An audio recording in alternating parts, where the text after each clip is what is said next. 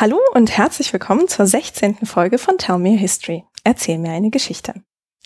Wir steigen heute wieder in den historischen Überblick ein und setzen ungefähr dort an, wo wir in der zehnten Folge zu den Safaviden aufgehört haben. Und zwar im 18. Jahrhundert im Iran plus angrenzenden Gebieten.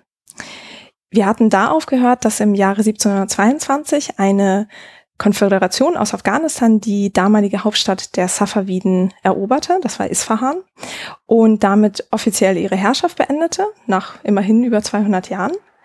Und im Anschluss gab es erstmal wie so oft eine Phase von Umbrüchen und Machtkonsolidierungen, aus der dann später das nächste langlebige Reich in der Region hervorging, nämlich das der Kajan. Und die schauen wir uns heute genauer an. Dafür bin ich heute an der Philipps-Universität in Marburg am Zentrum für Nah- und Mitteloststudien und zwar beim Leiter des Fachgebietes der Iranistik, Professor Dr. Christoph Werner. Schönen guten Tag, Herr Werner. Guten Tag.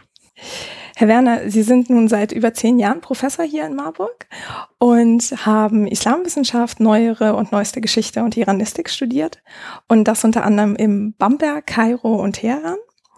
Ähm, und einer ihrer Forschungsschwerpunkte liegt auf den Kajan, hier vor allem beim Stiftungswesen in dieser Periode. Ähm, wie kam es bei Ihnen zum Interesse an dieser Dynastie und woran forschen Sie zurzeit noch? Ja, das Interesse am 19. Jahrhundert war eigentlich eher zufällig auch. Ähm, ich kann eigentlich gar nicht sagen, woher dieses Interesse eigentlich ursprünglich stammte. Es ist eine Übergangsphase, die ich sehr, sehr spannend finde. Ähm, es ist etwas, wo man sehr viel Bildmaterial auch hat, wo man sich wirklich was vorstellen kann, wo man auch sehr viel sehen kann noch in Iran. Und das macht die Sache sehr, sehr greifbar. Was für Bildmaterial? Äh, aus der späteren Kajan-Zeit vor allem sehr, sehr viel Fotomaterial das ist wirklich faszinierend und wird auch zunehmend aufgearbeitet, und zwar sowohl Fotomaterial äh, aus iranischer Perspektive, also von iranischen Fotografen oder aus Hochfotografie, als auch natürlich Fotografie von Ausländern. Ähm, ansonsten natürlich sehr viel von dem, was in Architektur steht, was man einfach im Stadtbild sieht, was man äh, an Bauten sieht, ist sehr, sehr stark kajarisch geprägt heute in Iran. Hm. Und das sieht auch anders aus als die Bauten, die in den Dynastien davor errichtet wurden? Das sieht deutlich anders aus. Es ist sehr, sehr bunt zum Teil, mit sehr viel Gelb und Pink und Grün und auch mit sehr viel Spiegeln und sehr viel mhm. Gold und äh, hat etwas durchaus manchmal leicht Kitschiges, aber auch etwas sehr Reizvolles mit sehr viel Blümchenmotiven und solchen Dingen, ja. Mhm. Ja, ich glaube, ich habe auch mal so Schatullen gesehen, so Holzschatullen, wo das Ah, genau, Sie haben eine auf dem Tisch stehen, genau. ähm, genau, wo es irgendwie diese Blumenmuster, so einen orange-gelben Stich irgendwie oft haben. Genau, das ist ja sehr typisch. Mhm. Ja. Was mich ehrlich gesagt äh, an meine Heimat, die Ukraine, sehr erinnert, irgendwie, also vom Stil ist das sehr ähnlich. Haben Sie das schon mal irgendwie gesehen? Das ist, ja, das kann ich nachvollziehen, diese Ähnlichkeit. Ich denke, da kommen wir auch noch dazu, warum diese Ähnlichkeit vielleicht da ist. Äh, das hat sicher auch mit Geschmack zu tun, der im 19. Jahrhundert nach Iran gekommen ist und einen gewissen Austausch dargestellt hat. Ja. Hm, ja. Und ähm, wenn wir mal Ihre Forschung oder Ihre Arbeit so betrachten, ähm, Stiftungswesen, das ist ja nicht unbedingt etwas, womit sich, glaube ich, jeder beschäftigt in der Iranistik. Ähm, wie kam es da bei Ihnen zum Interesse? Ja, das ist natürlich zum einen eine Tradition in der Ausbildung, also durchaus auch Frau Hoffmann, bei der Sie ja schon mal mhm. eine Folge zu den Mongolen gemacht hatten. Genau, das war, glaube ich, die vierte oder? Genau, ich weiß nicht, welche sechste. Nummer es war. Genau. genau aber zur Zeit der, der Ilkhane hat sich auch zum Beispiel mit Stiftungswesen beschäftigt und gehört zu meinen Lehrerinnen. Und mhm. äh, das hat sich ja einen gewissen Einfluss ausgeübt. Zum anderen habe ich angefangen, eigentlich mich für Sozialgeschichte zu interessieren und Stiftungswesen gibt sehr tiefe Einblicke in Sozialgeschichte, in Wirtschaftsgeschichte, in gesellschaftliche Beziehungen, in Patronagenetzwerke. Also es ist nicht nur das Stiftungswesen an sich, äh, mit dem man sich beschäftigen kann. Und es ermöglicht natürlich äh, ein epochenübergreifendes Arbeiten, was ich auch immer sehr, sehr reizvoll finde. Das heißt, äh, ich gebe in einzelnen Arbeiten äh, zurückgegangen ins äh, 13., 14. Jahrhundert und mit einigen Aspekten des Stiftungswesens bis in die aktuelle Gegenwart, also bis in die Islamische Republik, mhm. äh, wo auch heute das Stiftungswesen immer noch eine wichtige Rolle spielt. Also das ist etwas, wo man sehr zeitübergreifend, epochenübergreifend arbeiten kann und das finde ich eigentlich immer sehr, sehr reizvoll. Ja. ja.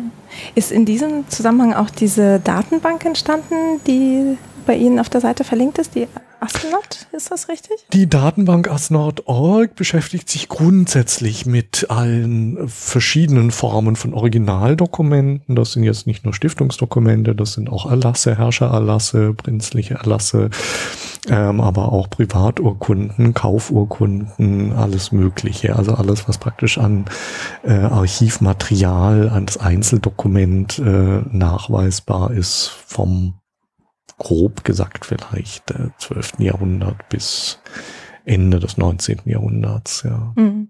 Ja, ich bin immer so ein Fan von Datenbanken, weil es halt einfach den Zugang zu diesem Material erleichtert von überall her.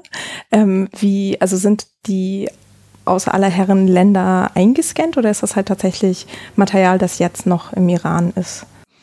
Das ist sehr unterschiedlich. Zum Teil äh, beinhaltet das Material aus äh, Zentralasien, zum Teil auch aus Indien, Großteil stammt aus Iran, zum Teil ist es publiziert, dann ist es sozusagen mhm. einfach ein Hinweis auf Publikationen, die zum Teil schwer zugänglich sind. Ähm, zum Teil ist es Archivmaterial, das nicht bearbeitet ist. Zum Teil ist es Material, das uns einfach auch von Privatleuten zur Verfügung gestellt wurde. Und zwar sowohl innerhalb Iran als auch außerhalb Irans. Also wir hatten auch äh, Beiträge aus Deutschland, ja, mhm. wo Leute sagten, das ist von meiner Großmutter und das finde ich sehr reizvoll und ich stelle ihnen das als Bild zur Verfügung und sie können damit arbeiten. Ja. Und das, das war dann ein persisches Dokument, oder? Das sind persische Dokumente, ja. Mhm. Okay.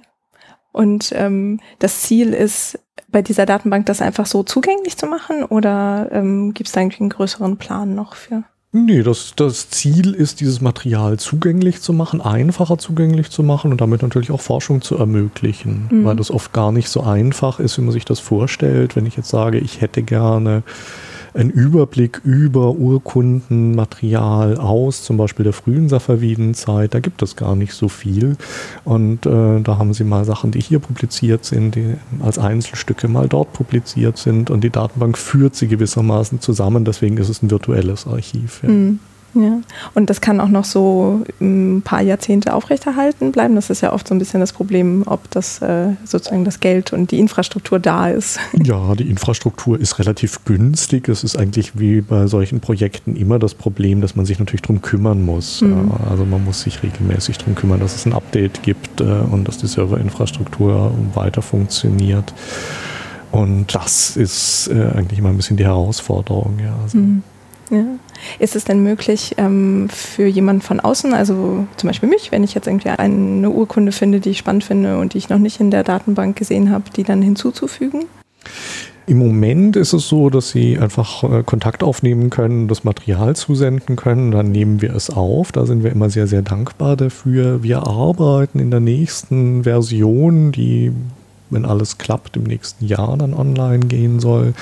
Auch sowas wie in der Upload-Funktion, also dass jemand praktisch dann einfach äh, Bildmaterial direkt hochladen kann äh, mit Kerninformationen und Provenienz und wir würden dann die Sache nochmal durchsehen und dann bereitstellen. Das macht es Leuten vielleicht einfacher, Sachen bereitzustellen, anstatt sie irgendwie erst nochmal zu schicken oder so. Da mhm. ist das auch die technischen Möglichkeiten haben sich deutlich verändert in den letzten, ja im Grunde zehn Jahren, seit wir oder noch mehr, seit wir an dieser Datenbank arbeiten. Mhm. Früher waren wir auch sehr begrenzt mit dem Speicherplatz oder die Bildqualität war sehr begrenzt. Mittlerweile spielt das alles keine Rolle mehr. Ja. Ja. Haben Sie gerade so eine Idee, wie viele äh, Urkunden oder Unterlagen Sie da schon haben? Wir haben ziemlich genau äh, 1000 Dokumente jetzt online, etwas mehr, wobei einiges auch noch so im Backlog ist. Das heißt, das sind Sachen, die sind in der Datenbank, aber sie sind noch nicht freigeschaltet. Mhm. Also im Moment so zwischen 1000 und 1200. Ja. Oh, super, okay. Also nur so, wer auch immer sich damit beschäftigen mag, da ist Wir noch was zu tun. Uns, ja. Schön, ja toll. Ja, das scheint irgendwie auch äh, zunehmend ja in zu werden, quasi diese Funktion mit reinzubauen, dass man auch noch als äh, User quasi dann noch Material Material hochladen kann. Genau, ja. Echt schön. Genau. Ja, toll. Genau, das verlinke ich dann auf jeden Fall auch noch und dann können wir mal schauen, was dann nächstes Jahr hoffentlich äh, Großes damit passiert. ähm, ja gut, dann würde ich mal sagen, steigen wir vielleicht mal in die Kajan-Zeit äh, mhm. direkt mal ein. Ähm, ich hatte ja jetzt gerade den sozusagen unser letztes Ende gefunden mit den Safaviden. Ähm, das war natürlich, glaube ich, nicht so klar, so 1722 und es gibt keine Safaviden mehr. Ähm, wie war das dann eigentlich? Also mit den Kajan, die kamen ja nicht direkt 1722 oder 23 an die Macht, richtig? Also die, da gab es irgendwie so eine Periode dazwischen. Ja, in der Tat, da gab es eine sehr wichtige Periode dazwischen, nämlich die von äh, Nader Shah Afshar. Das war sozusagen eine Zwischendynastie und ein sehr, sehr großer Feldherr, ähm, also so eine Art Zwischenreich, das nach den Safaviden sich etablierte, sehr stark gebunden an diese Person von Nader Shah. Und äh, letztendlich als Restreich waren die Afshariden dann noch im Osten Irans ansässig, bis sie dann von den Qajan praktisch übernommen wurden. Ähm, und damit kommt das auch zu einem Ende. Grundsätzlich muss man sagen, dass dieses gesamte 18. Jahrhundert eigentlich so eine Art post-safavidisches Jahrhundert ist. Und es ist auch in der Periodisierung gar nicht so einfach zu sagen, wann beginnen eigentlich genau die Kajan, wann hören sie eigentlich irgendwie auf. Gut, wann sie aufhören, ist relativ eindeutig, aber wann ist diese Konsolidierungsphase abgeschlossen? Wann äh, können wir wirklich von einer Dynastie sprechen? Wann ist das als Herrschaft wirklich voll etabliert? Und wann endet sozusagen das safavidische Zeitalter? Ja, das safavidische Zeitalter endet zwar mit dem Sturz der Dynastie, mit der Eroberung Isfahan 1722, äh, in Fragen der Legitimation und sozusagen der Langzeitwirkung dauert das aber eigentlich noch deutlich länger an und eigentlich auch ist die Frühphase der Kajan eigentlich immer noch Teil der postsafavidischen Zeitalters gewissermaßen. Ja. Mhm. Und aber wann würde man so die Früh-Kajan ansiedeln? Also ist das auch noch 18. Jahrhundert oder eher schon Beginn 19.? Nein, das ist auf jeden Fall äh, beginnt das im 18. Jahrhundert, äh, zweiten Hälfte des 18. Jahrhunderts.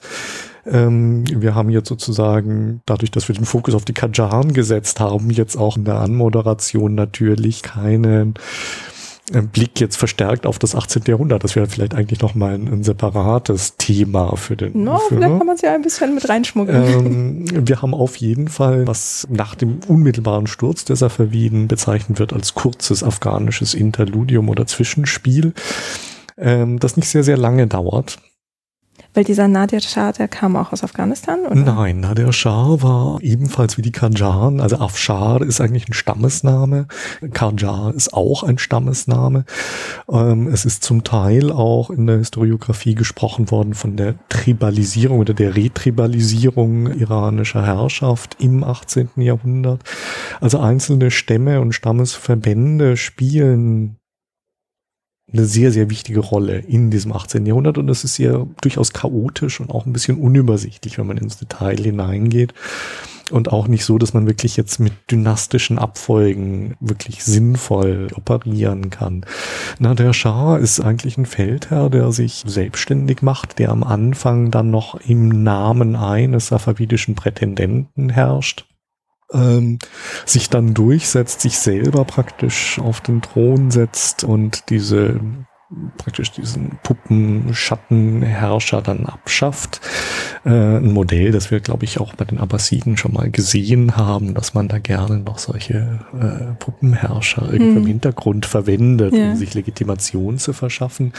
Na, der Schah ist äh, jemand, der wirklich ein militärisches Genie war ähm, und äh, mit einer, eigentlich vergleichbar mit Timur äh, im Grunde auch durchaus auf ihn rekurrierend in einer unheimlich äh, schnellen Abfolge von äh, militärischen Feldzügen bis nach Indien vorstößt, mit praktisch allen Mächten in der Region sich auseinandersetzt, praktisch äh, permanent militärisch unterwegs ist dabei das Land natürlich auch wirtschaftlich ziemlich an den Rand seiner Existenz bringt ähm, und dann auch ermordet wird. Und das, was er geschaffen hat, war sozusagen nochmal ein letztes Aufblühen der Safaviden, ohne dass es wirklich zu den Safaviden dazugehört gewissermaßen.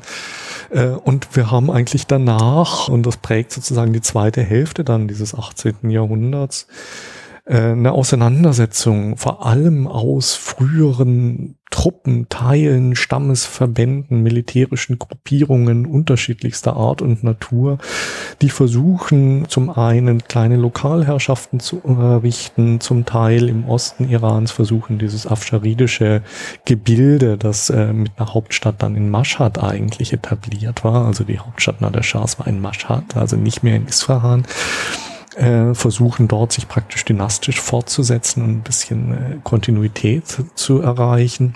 Wir haben die Sand-Dynastie auch eigentlich an einer Person festgemacht, nämlich an Kadim Khan Sand.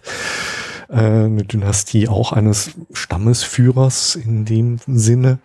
Zur gleichen Zeit? Oder? Ebenfalls zweite Hälfte des 18. Jahrhunderts, ja, mit einer Hauptstadt in Shiraz. Mhm. Mashhad ist ein bisschen weiter Mashhad im ist im ne? Osten, genau. sehr deutlich im mhm. Osten, mhm. ja. Und Shiraz ist? Und Shiraz ist im Süden. Shiraz ah, ja. ist die Hauptstadt von der Provinz Fars und deutlich im Süden gelegen.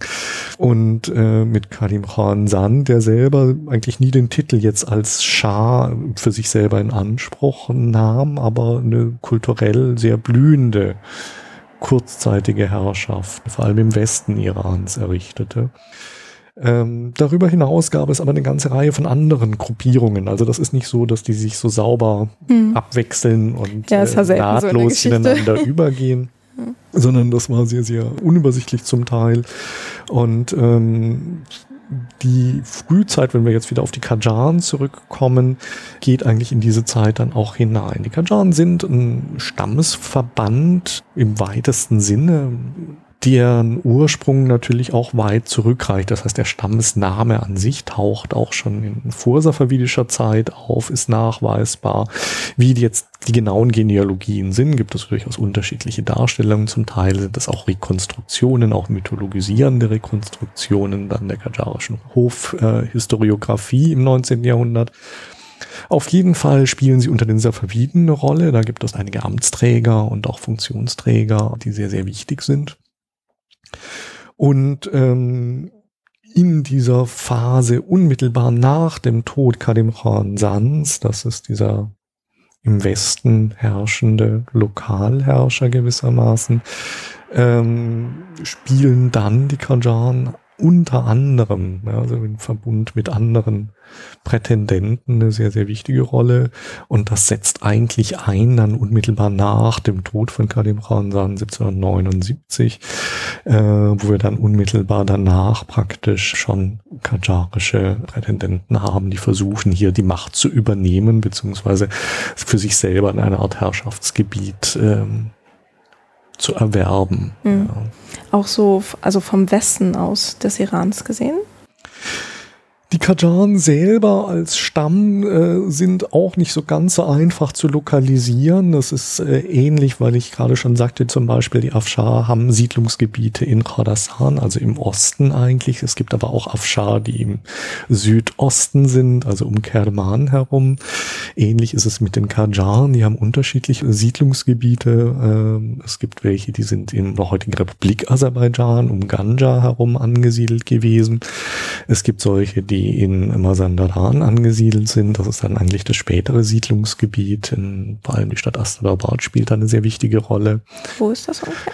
Äh, das ist an der Küste des Kaspischen Meers in Richtung Osten. Okay, also ja. Nordiran. Nordiran, genau.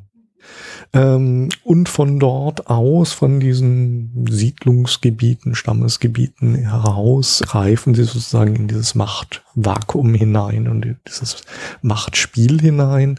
Äh, zum Teil ist es auch so, dass insbesondere die Herrschaft der Sand darauf beruhte, von vielen rivalisierenden Stämmen Geiseln zu nehmen, die am Hof praktisch dann aufzubewahren gewissermaßen, sie damit auch zu kontrollieren und mit dem Zusammenbruch dann an der Sandherrschaft kommen diese Leute frei und spielen wieder mit gewissermaßen. Ja. Mhm.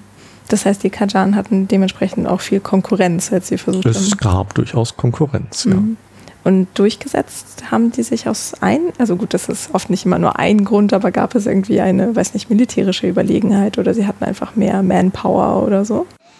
Ich glaube, Manpower spielt wenig eine Rolle. Es ist vor allem, glaube ich, eine Frage von Persönlichkeiten. Ja. Also wie rigoros, wie man kann auch sagen brutal, wie Game of Thrones mäßig sich, äh, ne, das ist durchaus mhm. vergleichbar, äh, setzen sich gewisse Persönlichkeiten durch. Ja. Und äh, die zentrale Figur, die ja dann auch der Gründungsherrscher der Kajan ist, ist äh, Aura Muhammad Shah oder Aura Muhammad Khan vor seiner Krönung, der eben auch als Geisel bei den Sans da war, dann loskommt und, ähm, letztendlich diesen diese Konsolidierung, diesen Aufbau kajarischer Herrschaft durchaus auch als persönlichen Rachefeldzug äh, mhm durchzieht. Ja, also ich denke, ja, Game of Thrones ist, glaube ich, gar kein so schlechter Vergleich, wenn man in diese Epoche hineinschaut. Ja. Mhm. Also das heißt äh, sehr rücksichtslos und gewalttätig oder auch? Rücksichtslos und gewalttätig, ja, ähm, wobei durchaus für die Zeit auch nicht ungewöhnlich. Ja. Also da muss man ein bisschen immer aufpassen, wie dann die spätere Bewertung da ist. Aber ja, ich würde sagen, doch äh, sehr, sehr zielgerichtet. Ja. Mhm. Und äh, diese Praxis, Geiseln zu halten, hat er dann nicht aufrechterhalten? Das hat er nicht aufrechterhalten. Das war ein sehr spezielles Charakteristikum eigentlich der Sandherrschaft. Ähm, es gab dann andere Tendenzen und Möglichkeiten, diese Dynastie zu sichern. Ja. Zum Beispiel? Damit kommen wir dann eigentlich schon in die weitere okay. spätere Phase hinein eigentlich. Ja. Ähm, genau, bevor wir das dann machen, ähm, vielleicht nochmal, also das heißt, so um 1780 kam es dann so langsam zu der Machtergreifung ähm, der Kajan. Ähm, und ich bin immer sehr schlecht mit Namen. Können Sie den Namen nochmal wiederholen? Ara Ara Mohammed Shah. Ara Mohammed Shah. Ähm, der hat dann versucht, das Gebiet des gesamten Iran, was wir jetzt heute zum Beispiel kennen, einzunehmen? Oder hatte er dann irgendwie noch größere Ambitionen in Berufung auf Timur oder Genghis Khan oder wer auch immer als äh, Stammvater dann irgendwie herhielt? Nee, das ist zum einen natürlich erst zuerst eigentlich eine direkte Auseinandersetzung mit den verbliebenen Vertretern der Sand-Dynastie. Ähm, das heißt, die direkte Herausforderung dieser Herrschaft, äh, dann die Einnahme von Isfahan, immer noch symbolträchtig als frühere Hauptstadt der Safaviden. Der Versuch, hier weitere Stammesverbände an sich zu binden, Rivalen auszuschalten.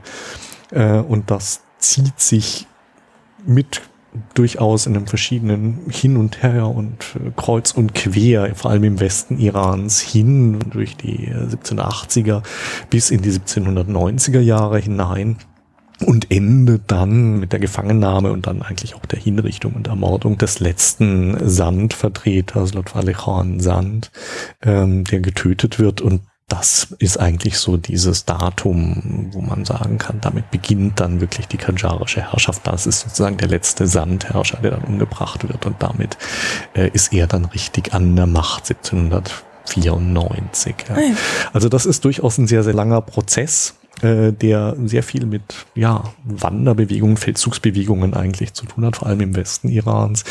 Der eigentliche sozusagen Zugriff auf den Gesamt-Iran und das ist etwas, was zum Beispiel die Sand nie versucht hatten, also praktisch dieses klassische Territorium Irans, so wie wir es aus der Mongolenzeit kennen, so wie wir das unter den Safaviden kennen also Ost und West vereinend, äh, das schafft eigentlich dann Aura Muhammad Khan oder Aura Muhammad Shah nach seiner Krönung erst dadurch, dass er diesen afscharidischen Reststaat in Khorasan, also im Osten Irans mit der Hauptstadt Mashhad einnimmt und mhm. damit praktisch dann auch territorial das gesamte iranische Gebiet wieder für sich in Anspruch nimmt und beherrscht ähm, kombiniert eben dann auch Ende des 18. Jahrhunderts mit Feldzügen in den Kaukasus hinein, auch dort vor allem legitimatorisch. Zum einen, weil die Kajaren natürlich Ansprüche hatten, weil sie da auch herkamen gewissermaßen, hier in den Kaukasusbereich, also in die Region der heutigen Republik Aserbaidschan vorzustoßen, bis nach Georgien vorzustoßen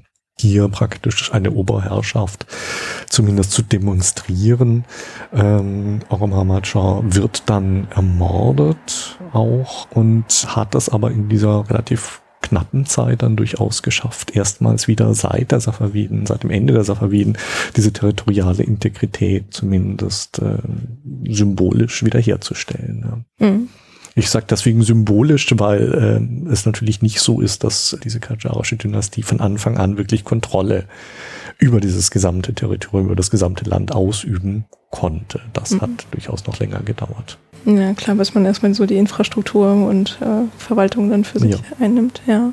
Und ähm, das Ende der Kajan ist klar, damit wir so mal ein, äh, schon mal am Horizont wissen, bis wohin wir uns heute bewegen. Ja, da gehen wir natürlich ein ganzes Stück weiter. Also das Ende der Kajan äh, findet dann statt, ganz offiziell 1925. Also schon ein ganz schöner Sprung, den wir hier dann machen müssen.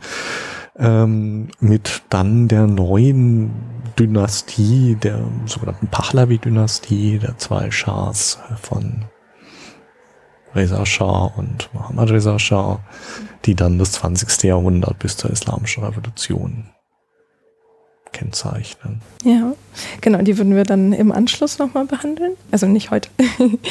ähm, genau, also das heißt, das ist dann offiziell, wenn wir von 1794 war das? 1796, Ungefähr. wenn wir mhm. die Krönung und die Einnahme Maschads mit reinnehmen, 1796 offiziell. Sie finden beide Daten, mhm. ja. Ja, okay, also so gute 130 Jahre ja. waren die dann an der Macht. Und ähm, in dieser Zeit, also abgesehen von dieser Einigung von West- und Ostiran, wie weit hat sich das Gebiet noch ähm, ausgedehnt? Äh, worüber die dann herrschten? Also ausgedehnt hat es sich eigentlich nicht mehr. Es hat sich äh, vielleicht sogar, könnte man sagen, etwas geschrumpft. Mhm. Ja, das ist dann eine Frage der kolonialen Auseinandersetzungen im Laufe des 19. Jahrhunderts.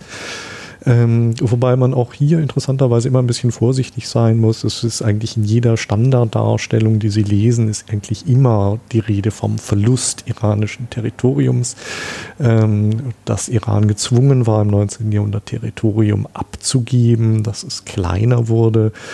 Ähm, das stimmt in gewisser Weise. Andererseits ist es so, dass gerade Territorien im Kaukasusbereich nicht unbedingt jetzt wirklich Teil des Territoriums im engeren Sinne war, sondern man hat das eigentlich eher äh, übertragen, diesen Herrschaftsanspruch. Äh, reale Herrschaft äh, war nicht unbedingt immer wirklich gegeben. Mhm. Also das heißt, von außen mag das ausgesehen haben wie Gebietsverluste, war aber gar nicht so gefühlt ein Einschnitt. Nee, ich denke, es war schon als Einschnitt gefühlt. Man hat es auch als solchen wahrgenommen. Es ist eigentlich eher auch eine Frage der heutigen historischen Bewertung, wie man das heute sieht und ob man praktisch das immer noch so weiter transportiert. Das hat sehr viel mit Nationalismus zu tun und Fragen von, ähm, ja, wie man iranische Geschichte des 19. und 20. Jahrhunderts insgesamt bewertet. Hm, ja. Aber wie gesagt, diese Gebietsverluste spielen sich ab, vor allem im Bereich des Kaukasus, also im Bereich der heutigen Republik Aserbaidschan, Georgiens, Armeniens, was äh, zumindest in der Imagination früher Herrschaft immer Teil Irans war und irgendwo auch mit dazugehörte. Und das an Russland verloren wurde, das ist ganz klares koloniales Voranschreiten russischer Ambitionen in diesem Bereich.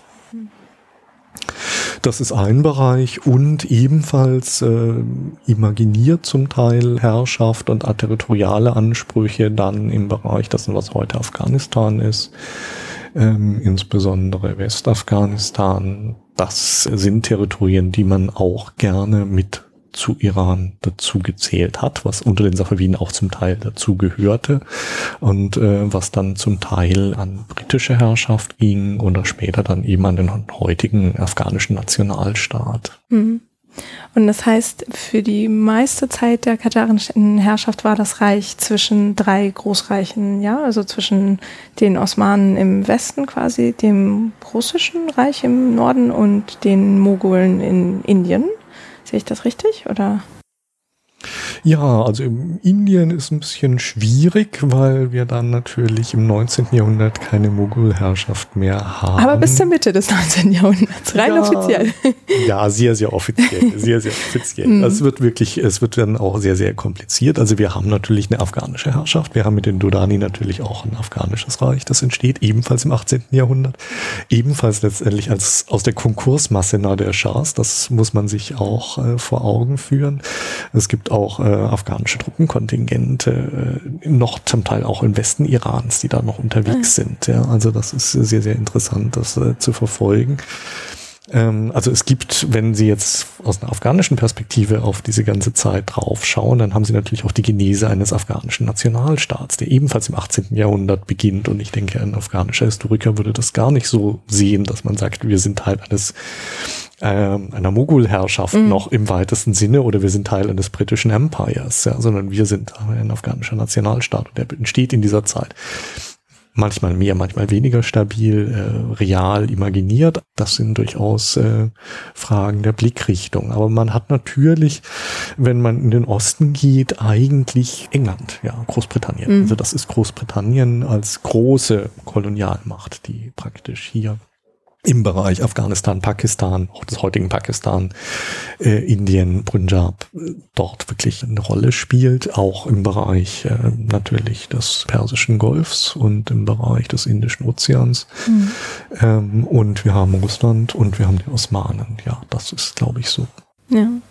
Und äh, wenn wir mal bei diesem außenpolitischen Blick vielleicht erstmal bleiben und den Kajan, ähm, gab es dann irgendwie Bestrebungen, sich in dieser Konstellation irgendwie als großes Reich aufzuschwingen und zu behaupten oder spielte das erstmal keine große Rolle?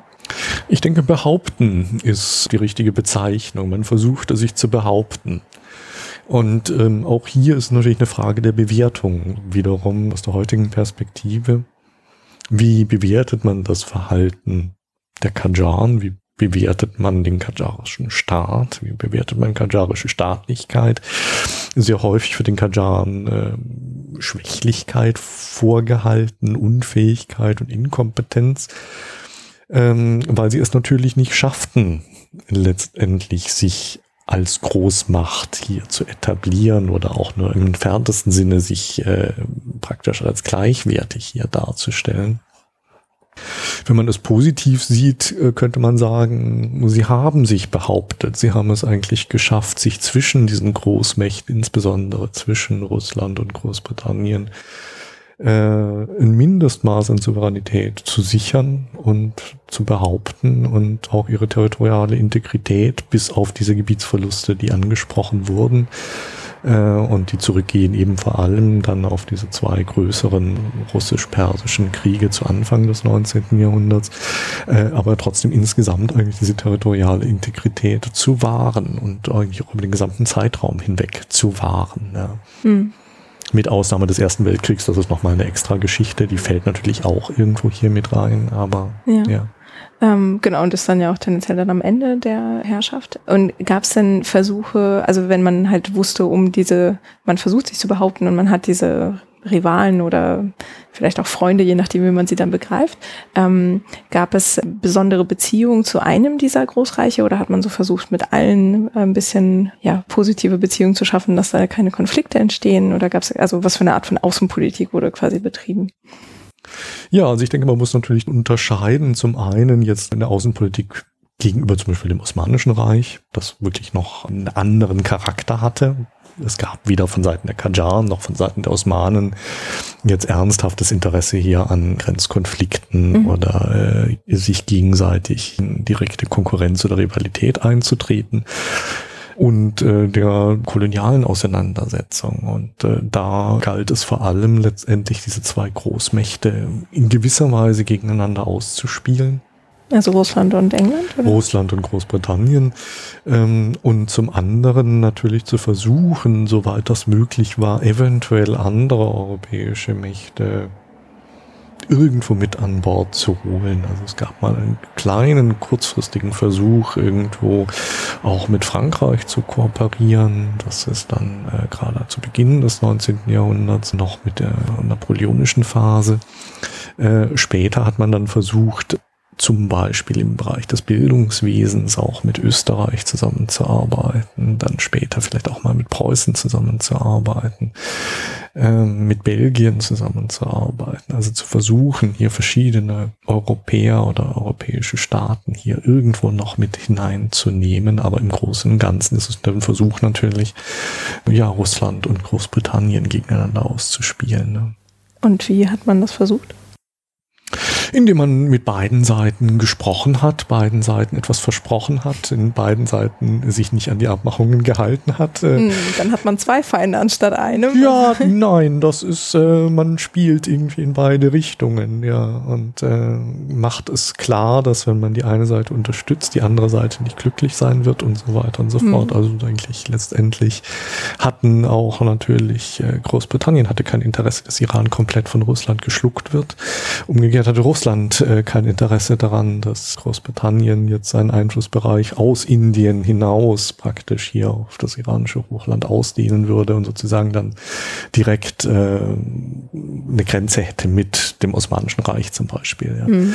Also diese Puffersituation war letztendlich natürlich auch in gewissermaßen im Interesse der beiden Großmächte. Und wo es zu Konflikten kam, war eigentlich dann eher Zentralasien. Ja, das ist da, wo man dann vom Great Game spricht, also äh, wo es dann wirklich darum geht, wer kontrolliert Zentralasien. Ja. Iran konnte sich da ein bisschen raushalten. Ja. Great Game ist mir kein Begriff. Das ist eigentlich so diese Bezeichnung für die Auseinandersetzung zwischen Russland und äh, Großbritannien, insbesondere um Afghanistan, ja, könnte man sagen. Afghanistan, das, was heute Afghanistan ist, und angrenzende Gebiete in Mittelasien. Mhm. Ähm, Gab es dafür einen Grund, warum ausgerechnet die Region? Weil dort natürlich diese zwei expandierenden Großmächte aufeinander stießen. Mhm. Ja. Also das war die, sozusagen die einzige Grenze, genau. die sie dann da Ah, okay, ja. Okay, ja, dann ist das ja eigentlich ganz schlau, sich dann versuchen, dann das Beste vom Kuchen abzuknapsen als Kajan und anscheinend ja auch erfolgreich, wenn sie so lange keine. Wie gesagt, das ist eine Frage der historischen Bewertung. Es gibt durchaus negative Bewertungen, die die Kajan als eher unfähig und inkompetent darstellen. Ähm, positiv gewendet kann man sagen, sie haben es irgendwie geschafft, äh, einer kompletten Einnahme oder Kolonialisierung zu widerstehen. Und das, glaube ich, haben sehr wenige Länder geschafft in diesem Zeitraum des 19. Jahrhunderts. Mhm. Und das klingt ja jetzt so, als sei schon sehr viel diplomatische Arbeit ähm, vonstatten gegangen in alle Richtungen aus dem Iran in, im 19. Jahrhundert dann, oder? Also quasi lud man äh, russische Herrscher zu sich ein, gab es Delegationen nach Großbritannien? Es gab Delegationen sowohl von iranischer Seite nach Moskau. Ähm, es gab natürlich auch iranische Delegationen nach Großbritannien. Äh, ein Großteil der Diplomatie spielte sich allerdings innerhalb Irans selber ab. Ja, das heißt, äh, durch die Einrichtung von Konsulaten, durch die Einrichtung von Vertretern, ähm, gerade russische Vertreter und äh, britische Vertreter waren am Hof äh, permanent da, versuchten auch ihre Leute zu kaufen. Also es gab äh, klare Aussagen, der gehört praktisch zur, russischen Seite, jetzt unter den iranischen Höflingen, der gehört zur britischen Seite.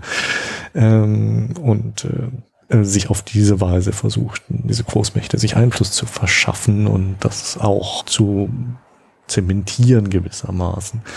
Es kommt natürlich auch dazu, dass man gewisse territoriale Ansprüche hatte. Der Norden Irans galt und gilt äh, traditionell natürlich als russisches Einflussgebiet. Das ist etwas, was andauert bis weit ins 20. Jahrhundert hinein, also auch noch im Zweiten Weltkrieg mhm.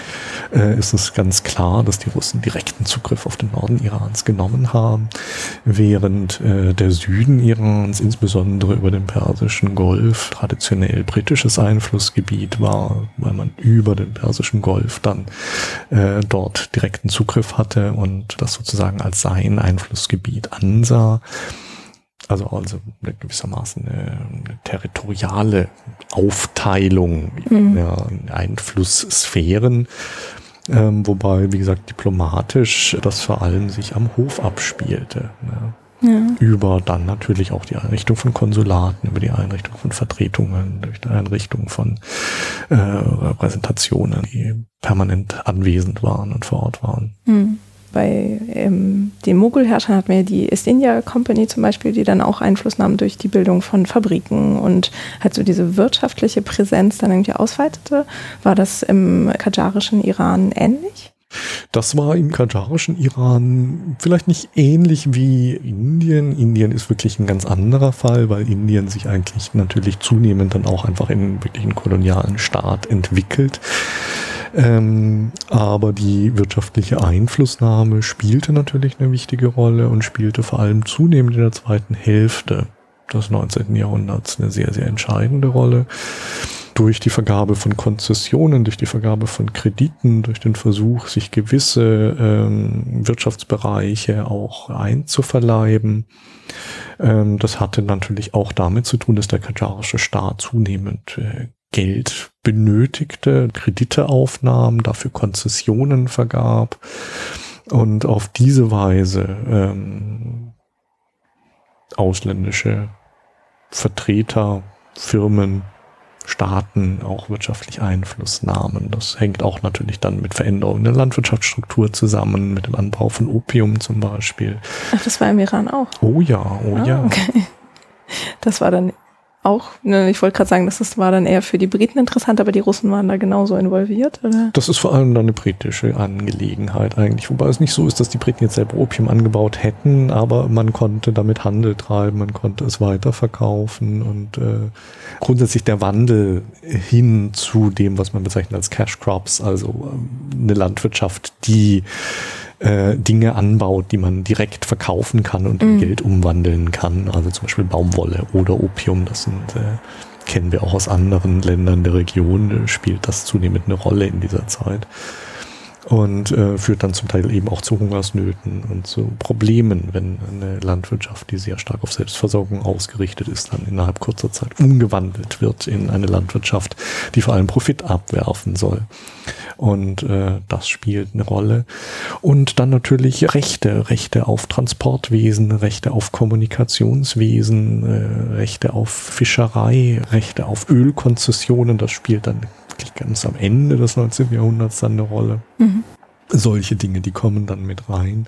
Symbolisch war der Versuch, äh, dann unter Nasruddin Shah die gesamte Tabakproduktion und den Verkauf praktisch an, als Konzession ans Ausland zu vergeben, was zu massiven Widerständen geführt hat und zu einer ersten auch großen Konfrontation zwischen der erstarkenden schiitischen Gelehrsamkeit und dem kajarischen Staat. Mhm. Und Sie hatten ja auch gesagt, äh, dass die Machthaber Geld brauchten und daher dann diese Maßnahmen ergriffen. Und sie brauchten das Geld, weil sie nicht gut wirtschaften konnten oder also woher kam der Bedarf, der anders woher gedeckt werden musste? Ja, vielleicht mache ich noch mal einen kleinen Ausflug, äh, weil wir ja eigentlich stehen geblieben waren bei Ora Mohammad Shah und Ora Mohammad Khan. Ähm, und die Frage, wie funktioniert dieses kajarische System eigentlich der Herrschaftsausübung und der Durchdringung? Und äh, das ist eigentlich ein sehr faszinierender Mechanismus. Äh, Ora Mohammad Shah selber hatte keine direkten Nachkommen, weil er aufgrund seiner Gefangenschaft ein, ein Hoch war, also keine eigenen Nachkommen haben konnte. An die Macht kam sein Neffe, Fatah Ali Shah und Fatah Ali Shah ist bekannt vor allem durch die Zahl seiner Nachkommen. Also Fatah Ali Shah hatte über 100 äh, ihn überlebende Kinder. Also das sind auch nicht die Kinder, die vorher das, gestorben äh, sind. Ordentlich. Ähm, das ist enorm und diese Kinder waren ebenfalls wiederum sehr, sehr fruchtbar und hatten sehr, sehr viele, viele weitere Kinder. Also das heißt, wir haben also schon in der Enkelgeneration eigentlich eine Explosion dieser kajarischen Familie, die irgendwie in die Hunderten geht. Und äh, damit eigentlich auch dieses tribale System auflöst. Also die Frühphase der Kajan ist immer noch sehr, sehr stark geprägt durch diesen tribalen Hintergrund, auch in der Machtpolitik und in der Nachfolgepolitik. Äh, dadurch, dass wir dann so eine unheimlich große Zahl von Kindern, Enkeln und Urenkeln haben, spielt der tribale Bezug eigentlich zunehmend keine Rolle mehr. Also es ist alles fokussiert auf direkte Nachkommenschaft auf Fatali Shah. Mhm. Und diese Familie verbreitet sich durch die Vergabe von Posten, Gouverneursposten, Statthalterposten, Armeeposten, Verwaltungsposten eigentlich über das gesamte Land. Und man kann sagen, dass die kanjarische Familie letztendlich oder die Familie Fatah Chance letztendlich mit einigen Abzweigungen ähm, es geschafft hat, sich sozusagen dieses gesamte Land einzuverleiben, wenn man es negativ bezeichnen möchte. Ja. Wobei für mich das noch nicht so ganz klar ist, wo der Unterschied ist. Also tribal heißt ja jetzt nicht unbedingt, man soll keine Nachkommen haben. Und ähm, also wo, wo, genau ist sozusagen der qualitative Unterschied? Also ja, sie haben anscheinend in die hundertfachen mehr Kinder. Ähm, und das war vorher in der tribaleren Struktur stärker reglementiert oder? Nee, nee, nee, nee, das kann man so nicht sagen. Ähm, worauf ich abheben wollte, ist einfach die Struktur des Staates. Ah, okay. Mhm. Der frühe kajarische Staat, da spielt es noch sehr, sehr stark eine Rolle, wie man eingebunden war in den Stamm selber. Mhm. Also welche Clans untereinander zum Beispiel miteinander verheiratet waren. Wer der Onkel von wem war. Ja, äh, mit verschiedenen Unterclans, Unterstrukturen. Das ist noch deutlich sichtbar und das kann man auch deutlich nachweisen. Später spielt das keine Rolle mehr. Also es ist nicht mehr so entscheidend, wer zu welchem Clan gehört. Mhm. Ja. Das heißt, es reicht, dass man sondern, Kajare ist. Sondern man ist Kajare und Kajare zu sein heißt, man geht letztendlich fast immer irgendwie auf Fatali Shah oder auf einen seiner Söhne zurück. Mhm. Oder einer seiner Töchter. Mhm. Ja. Okay. Und das heißt dann einfach durch die schiere Anzahl der Nachkommen konnte man diese ganzen administrativen Posten nach und nach einnehmen. Sie sind auf jeden Fall überall, die Kajanen. Sie sind auch heute noch überall. Also es ist überhaupt nicht schwer, heute äh, kajarische Aristokratie im weitesten Sinne oder Nachkommen der Kajan zu finden. Ja. Erkennt man das an den Nachnamen oder wie? Zum Teil erkennt man das an den Nachnamen, zum Teil erzählen einem das die ah. Leute, zum Teil sind das Familiengeschichten, aber einfach dadurch, dass es so viele gibt, äh, ist die Wahrscheinlichkeit, irgendjemand zu finden, der irgendwo kajarisch ist, äh, sehr viel größer, als wenn sie jetzt hingehen und versuchen, irgendwie deutsche Aristokratie zu finden, äh, der sie so im Alltag eigentlich eher weniger begegnen. Ja. Hm. Okay, und also das war dann sozusagen die neue Qualität äh, der Durchdringung im katarischen Reich? Ja, hm. das ist eigentlich ein sehr erfolgreicher Herrschaftsmechanismus gewesen, ja. Ja, es war sehr simpel, daher einschlägig so, ja. Und da gab es jetzt auch irgendwie von, weil Sie sagten ja am Anfang, dass es ja durchaus genug andere noch ähm, Stämme oder Familien Clans gab, die hätten sich auch irgendwie dagegen wehren können und selber die Massenkinderproduktion äh, einsteigen können. Ja, nicht jeder ist dazu gemacht, sag ich so. Äh, Nein, aber das hat die Sache natürlich sehr deutlich in den Hintergrund gedrängt. Mhm. Das heißt, es gibt natürlich immer noch Konkurrenz und es ist wie gesagt auch so, dass das ab und zu mal aufbricht. Das bricht dann insbesondere dann auch Anfang des 20. Jahrhunderts zum Teil nochmal auf. Also es ist nicht so, äh, dass der Hintergrund äh, jetzt auch jenseits der Kajan äh, komplett weg wäre. Ja, das ist immer noch spürbar und durchaus vorhanden. Aber jedenfalls innerhalb der Kajan spielt es zunehmend weniger eine Rolle und ähm, es sind dann andere Fragen, wie funktioniert dieser Staat und wie kann er sich durchsetzen. Aber die Frage ging ja eigentlich zurück, woher kommt das Geld? Oder warum, woher kommt der Geldbedarf? Und ähm, natürlich mussten sich diese große Familie, die musste auch irgendwo versorgt werden. Die bekamen ja auch alle irgendwo Apanagen, die bekamen Unterstützung, die mussten ja auch bezahlt werden. Ja. Apanagen? Ähm, Unterstützungen, ja, Stipendien im ah, ja. weitesten mhm. Sinne, ja, Gehälter, ja, ohne dass man irgendetwas dafür tun muss, ja, Landzuteilung Verhandlungen im mhm. weitesten Sinne. Und ähm, das schuf einen ziemlichen Finanzbedarf. Zum anderen war es so, dass gerade dann in der zweiten Hälfte des 19. Jahrhunderts ähm, diese kajarische Aristokratie oder die mit ihr verbundene Schicht im weitesten Sinne natürlich auch zunehmend Geschmack an europäischen Luxusgütern entwickelte, äh, zunehmend auch gerne reisen wollte. Also dann unter Nasruddin Shah begann das, dass man auch gerne ins Ausland reiste. Und das war sehr, sehr teuer, weil man natürlich da hinfahren musste, logieren musste, Geld ausgeben wollte, einkaufen wollte und das musste finanziert werden. Und das Steueraufkommen äh, Irans natürlich naturgemäß begrenzt war. Es gab wenig Industrie. Mhm. Es gab wenig Zugriff letztendlich auf wirklich konkrete finanzielle Möglichkeiten oder Mittel, also Steuern effektiv abzuschöpfen. Dafür war das Verwaltungssystem nicht ausgebaut genug und eigentlich auch nicht in der Lage.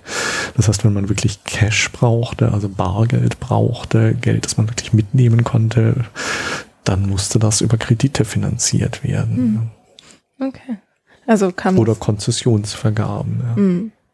Okay, und Konzessionsvergaben funktionieren wie genau? Also ich habe irgendwie ein Gut oder so und. Nee, das heißt, irgendwo eine, eine ausländische Firma hat Interesse zum Beispiel an gewissen Einnahmequellen und der kajarische Staat vergibt die, zum Beispiel das Zollwesen. Ne? Das Zollwesen ging Ende des 19. Jahrhunderts dann an Belgien. Ne? Also das heißt, sie ließen die Belgier für sie das Zollwesen. Genau. Und hatten was genau davon? Also haben sich quasi Expertise eingekauft? Genau, oder? die bekamen praktisch eine feste Summe gezahlt hm. und die anderen hatten dann die Arbeit. Ne? Okay.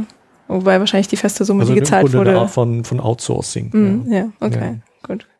Und tendenziell haben sie aber nicht tatsächlich das, was da an Geld herumkam, irgendwie abbekommen. Also naja, ich meine, es kam nicht dem Staat äh, zugute, es kam auch nicht der Gemeinschaft zugute, wenn man das so will. Ja, also es ist nicht so, dass der Staat dann damit etwas äh, einnahm, mit dem er etwas hätte tun können ja, oder wollen, sondern es ist eigentlich in den Privatkonsum gegangen. Und das ist so ein bisschen natürlich das Problem, ja, wenn solche staatlichen Einnahmen dann in den Privatkonsum der staatlichen Elite fließt und nicht dazu, um zum Beispiel Infrastruktur zu entwickeln oder das andere Dinge zu tun. Ne? Ja. Und was Sie vorhin ansprachen mit der Änderung der Landwirtschaft, ähm, das war auch ein Versuch, mit diesem erhöhten Geldbedarf umzugehen. Also war das etwas, was von der ähm, Herrscherelite irgendwie von oben herab äh, institutionalisiert wurde oder waren das eher die Bauern, die das selber gemacht haben? Also die Bauern sicherlich nicht, sondern es sind eigentlich eher so eine Mittelschicht der, der Großgrundbesitzer, ja, der Leute, die wirklich das Land besaßen und die realisierten, dass sie damit Geld verdienen können. Zum Teil waren das äh, natürlich auch Angehörige der kajarischen Elite im weitesten Sinne, aber auch äh, frühere zum Beispiel äh, lokale Familien, die Land besaßen, äh, zum Teil auch Kaufleute, mhm. ja, die sich Land kauften, ähm, zum Teil auch der Klerus, der zunehmend in Land investierte. Also Großgrundbesitzer, die nicht unbedingt identisch sind mit ähm, dem kanjarischen Staat oder den Vertretern des kanjarischen Staates, aber die natürlich zu dieser kanjarischen Gesamtelite irgendwo mit dazugehörten. Ähm, das heißt, das sind nicht die Bauern, die da irgendwo eine Rolle spielen, die wurden auch nicht gefragt. Okay. Also es war jetzt irgendwie keine Landwirtschaftspolitik, die da an den und Tag gelegt wurde. Ich glaube, das wäre zu viel verlangt, aber es ist natürlich so, dass äh, Iran Teil einer globalen Wirtschaft wird in dieser Zeit. Das heißt, es gibt Nachfrage und äh, das wird dann entsprechend umgesetzt. Und es gibt Leute, die dadurch sehr, sehr reich geworden sind und das auch bis heute noch sind. Also man kann das äh, zum Teil durchaus verfolgen, ja, dass einzelne Vertreter auch heute noch zu den sehr gut verdienenden ja. In der iranischen Diaspora gehören. Und die Nachfrage war dann nach diesen, nach Opium oder nach ja. den neuen? Hm, okay. Also nichts, wo man jetzt gesagt hätte, okay, wir haben diese, was weiß ich, traditionelle Art, ähm, wie heißen die, Fliesen herzustellen oder so und das ist jetzt irgendwie in Europa in und daher können wir gute Einnahmequellen generieren? Nein. Okay. Nein, nein, Hätte ja sein können. Nein, Nein, das ist, glaube ich, wirklich so, dass sie, jedenfalls im Agrarbereich ist es so, dass sie einen, einen, globalen Markt haben, der diese Dinge anfragt, zum Teil auch über Transportwege, die bereitgestellt werden über Großbritannien. Mhm. Dass man sagt, wir haben zum Beispiel einen Opiumbedarf in China, wir können den nicht direkt decken, wir kaufen das Opium über Mittelsmänner ein und machen dann praktisch dreifach Geschäfte. Mhm. Das heißt, es gibt nicht so, dass jetzt äh, Leute dort direkt hingehen und Sachen anpflanzen würden, aber sie schaffen eine Nachfrage, die dann entsprechend gedeckt wird durch die lokalen Großgrundbesitzer, die ihrerseits wiederum damit Geld verdienen können. Das sind diese Dinge. Eine andere Bereiche, wenn wir in den Bereich Kunsthandwerk hineingehen, wo europäische Nachfrage wirklich eine Rolle spielt, auch hier Ende des 19. Jahrhunderts ist dann eigentlich der Aufbau von äh, professionellen Teppichmanufakturen. Ja. Das sind Manufakturbetriebe, wie zum Beispiel Ziegler, die man heute noch als Markenname auch kennt die gezielt äh, Muster vorgeben, Knüpfereien anwerben, äh, Manufakturbetriebe errichten, um diesen Perserteppich dann praktisch industriell dann auch äh, zu produzieren und ins Ausland zu schaffen. Ja. Hm. Okay. Also das war eine deutsche Firma oder? Ziegler ist, soweit ich weiß, jetzt muss ich vorsichtig sein, ich glaube eine Schweizer Firma, da mhm. bin ich mir jetzt aber auch nicht so hundertprozentig sicher. Sehr häufig sind das auch Konglomerate, also das sind in dieser Zeit dann, wenn es äh, noch nicht so richtig Konzerne, aber es sind eigentlich multinational operierende Firmen, die äh, einen Sitz haben, zum Teil im Osmanischen Reich, in Istanbul, zum Teil äh, gerade die großen Handelshäuser sehr häufig dann auch zurückgreifen auf äh, Doppelstaatler, also äh, griechische Händler mit einer britischen Staatsbürgerschaft, die aber eigentlich einen osmanischen Hintergrund haben, ähm, die wiederum Anbindung haben an Finanzmärkte, an Bankensysteme und ähnliches mehr. Also das lässt sich nicht unbedingt immer so national so ganz klar festmachen, wo diese Leute eigentlich im Einzelfall wirklich genau hingehören. Mhm. Ja. Genau, nee, also ich meinte auch eher so ungefähr die mm. Region. Genau, okay. Ähm, also wenn ich das so alles zusammen betrachte, hört sich das aber nicht so unbedingt nachhaltig an und ich frage mich, warum das dann 130 Jahre gut ging, sozusagen. Also wenn man sich halt wirtschaftlich immer weiter von Mächten, die eigentlich Interesse an dem eigenen Land haben, äh, abhängig macht. Ähm, also dass dann auch die innere Stabilität des Landes darunter leiden kann? Also ich meine, politisch gesehen, wie ging es da in kajarischer Zeit? Ja, ich denke, die Stabilität äh, kommt zum einen durch mangelnde Alternativen. Das heißt, äh, es gab eigentlich innenpolitisch jetzt keine Machtzentren, jedenfalls mehr, die jetzt die kajarische Herrschaft insgesamt wirklich in Frage gestellt hätten. Mhm jetzt von anderen, zum Beispiel Stämmen oder äh, die sonst früher mal eine Rolle gespielt hätten. Es gab vielleicht mal einen Aufstand hier oder eine Unzufriedenheit da.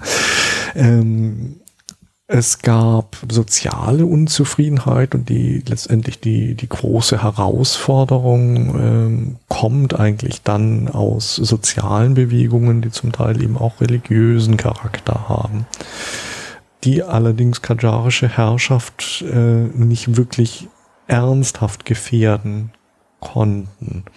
Damit kommen wir eigentlich in den ganzen Bereich von Religion und religiöser Entwicklung in dieser Kajan-Zeit hinein, das auch ein sehr, sehr spannender Faktor ist. Wenn wir zurückgehen und uns überlegen, woher kommt eigentlich dieser unheimlich starke, stabile, einflussreiche schiitische Klerus, der wenn wir noch weitergehen, natürlich dann irgendwann zur islamischen Revolution führt, ähm, dann haben wir den natürlich in der Kajan-Zeit. Dort etabliert er sich, dort äh, formiert er sich und dort entwickelt er eigentlich auch ein Verhältnis zum Staat, das nicht unbedingt immer oppositionell ist, sondern eher ein bisschen symbiotisch ist. Das mhm. heißt, äh, man lebt sozusagen miteinander hat auch durchaus zum Teil geteilte Interessen, äh, ist aber auch zum Teil sehr stark unabhängig. Ja. Das heißt, die Vorstellung, dass äh, schiitische Gelehrsamkeit und schiitischer Klerus auch Macht ausübt, auch Exekutivmacht ausüben kann im Einzelfall. Also das heißt, das Gerichtssystem wirklich alleine kontrolliert in weiten Bereichen. Ja, und gleichzeitig auch wirtschaftlich stark ist. Also zum Beispiel gerade im Bereich äh, Stiftungswesen wir hatten das Stichwort, aber natürlich auch zum Beispiel Landbesitz, ähm, große, einflussreiche Rechtsgelehrte, sogenannte Mujtahids, hatten auch Landbesitz, die waren auch wirtschaftlich stark. Die gehörten auch zu den Großgrundbesitzern mit dazu zum Teil. Hm. Und konnten den kanjarischen Staat und einzelne ihrer Vertreter durchaus auch offen herausfordern diese Möglichkeit bestand und ich hatte es vorher angedeutet, gerade in diesem Frage der Konzessionen kam es eben dann äh, zu einer ganz offenen Konfrontation im ausgehenden 19. Jahrhundert, 1890er, wo der kanjarische Staat versuchte eben diese Tabakkonzessionen zu vergeben und das dann äh, letztendlich unter der Führung des schiitischen Klerus zu Protesten kam und der äh, kanjarische Staat gezwungen war, diese Konzession wieder zurückzuziehen, also damit mhm. nicht erfolgreich war war. Ähm, das ist wirklich eines dieser Phänomene, äh, die typisch sind für die Kajaren-Zeiten, auch prägend sind für alles, was danach eigentlich äh, sich weiterentwickelt. Ähm, auf der anderen Seite haben wir neue, in Anführungszeichen, Religionen, die in dieser Zeit entstehen und neue auch Strömungen innerhalb der Schia. Es gibt unterschiedliche Richtungen, unterschiedliche Strömungen.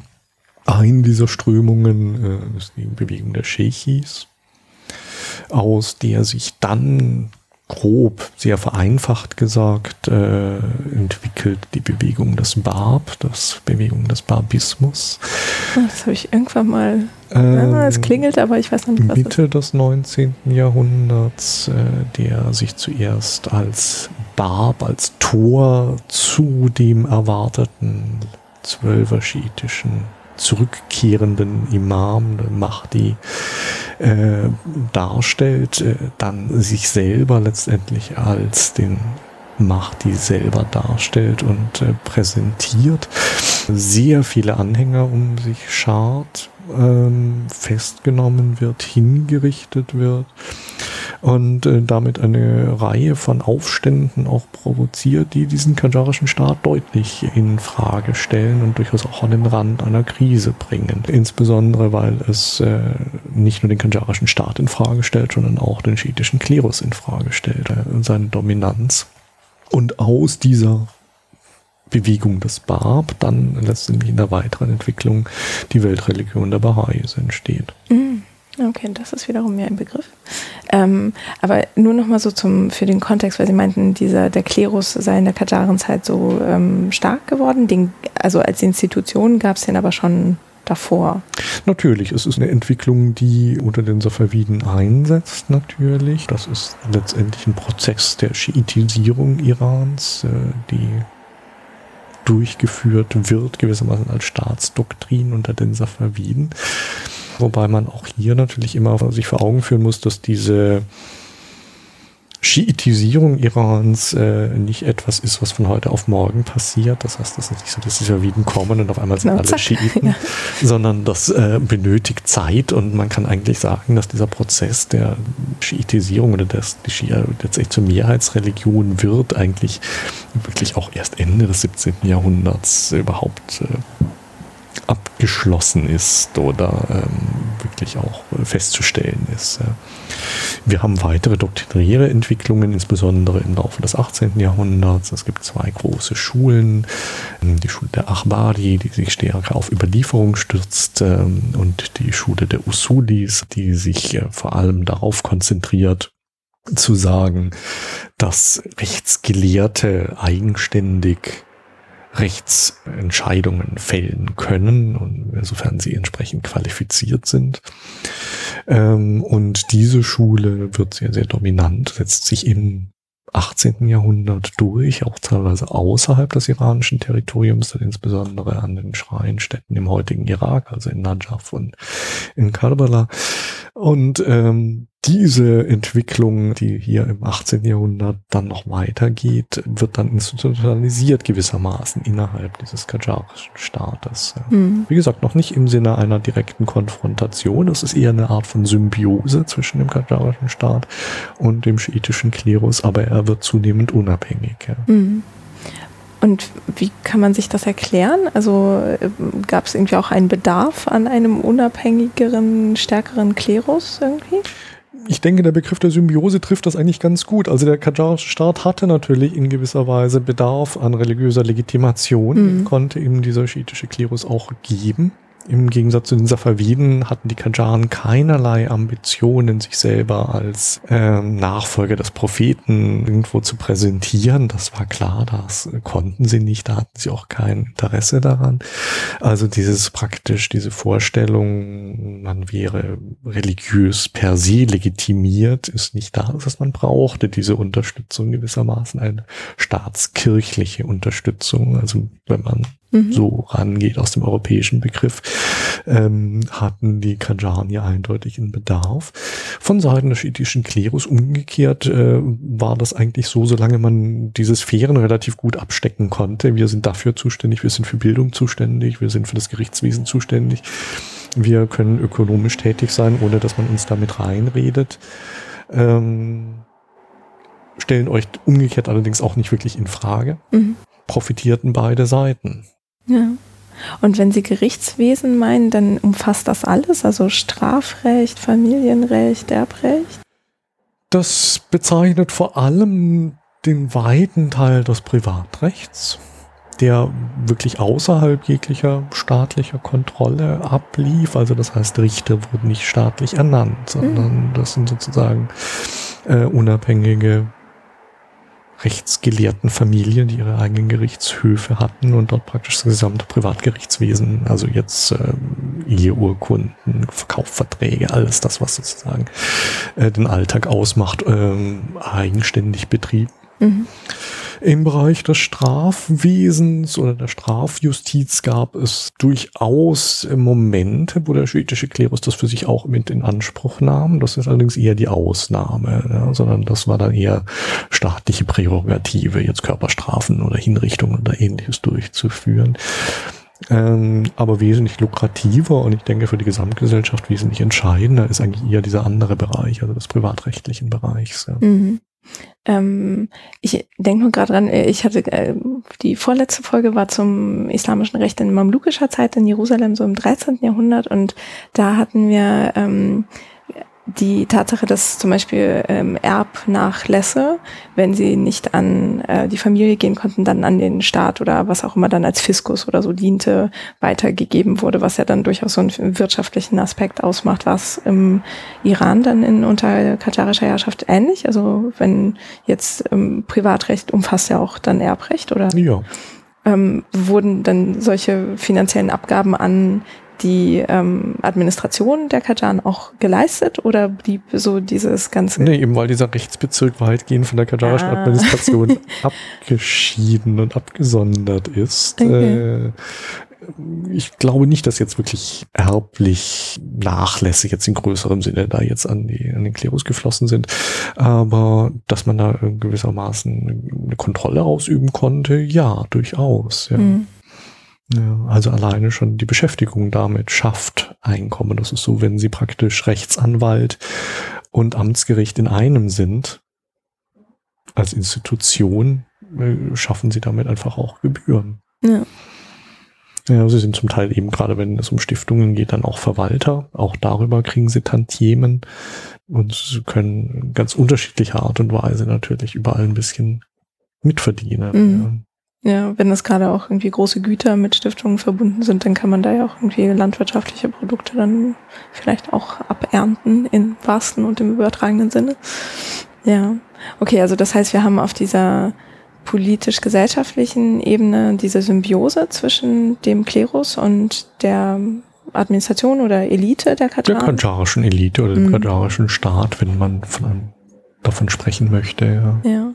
Und gab es irgendwelche Gruppierungen, die vielleicht versucht haben, da irgendwie mit reinzugrätschen oder ihre Machtpositionen auch zu behaupten, also quasi als Opposition oder als auch Interessenvertreter aus anderen Richtungen? Das ist schwierig, also die Frage nach Opposition zu stellen. Wie gesagt, es gab immer wieder Unruhe, Herde im Bereich jetzt der Peripherie, wenn es irgendwo ähm, durchaus auch noch mit dem tribalen Hintergrund, mit dem ethnisch anderes gelagerten Hintergrund und versucht hat, hier irgendwo äh, sich einzumischen oder dem kajarischen Zentralstaat und auch das ist eigentlich eine Vorstellung, die nicht so ganz trifft, weil es diesen Zentralstaat eigentlich äh, gar nicht so gab, ähm, dort hineinzuwirken. Das spielt eigentlich für den gesamten Zeitraum immer wieder eine Rolle, dass es so, so lokal dann einfach Versuche gab.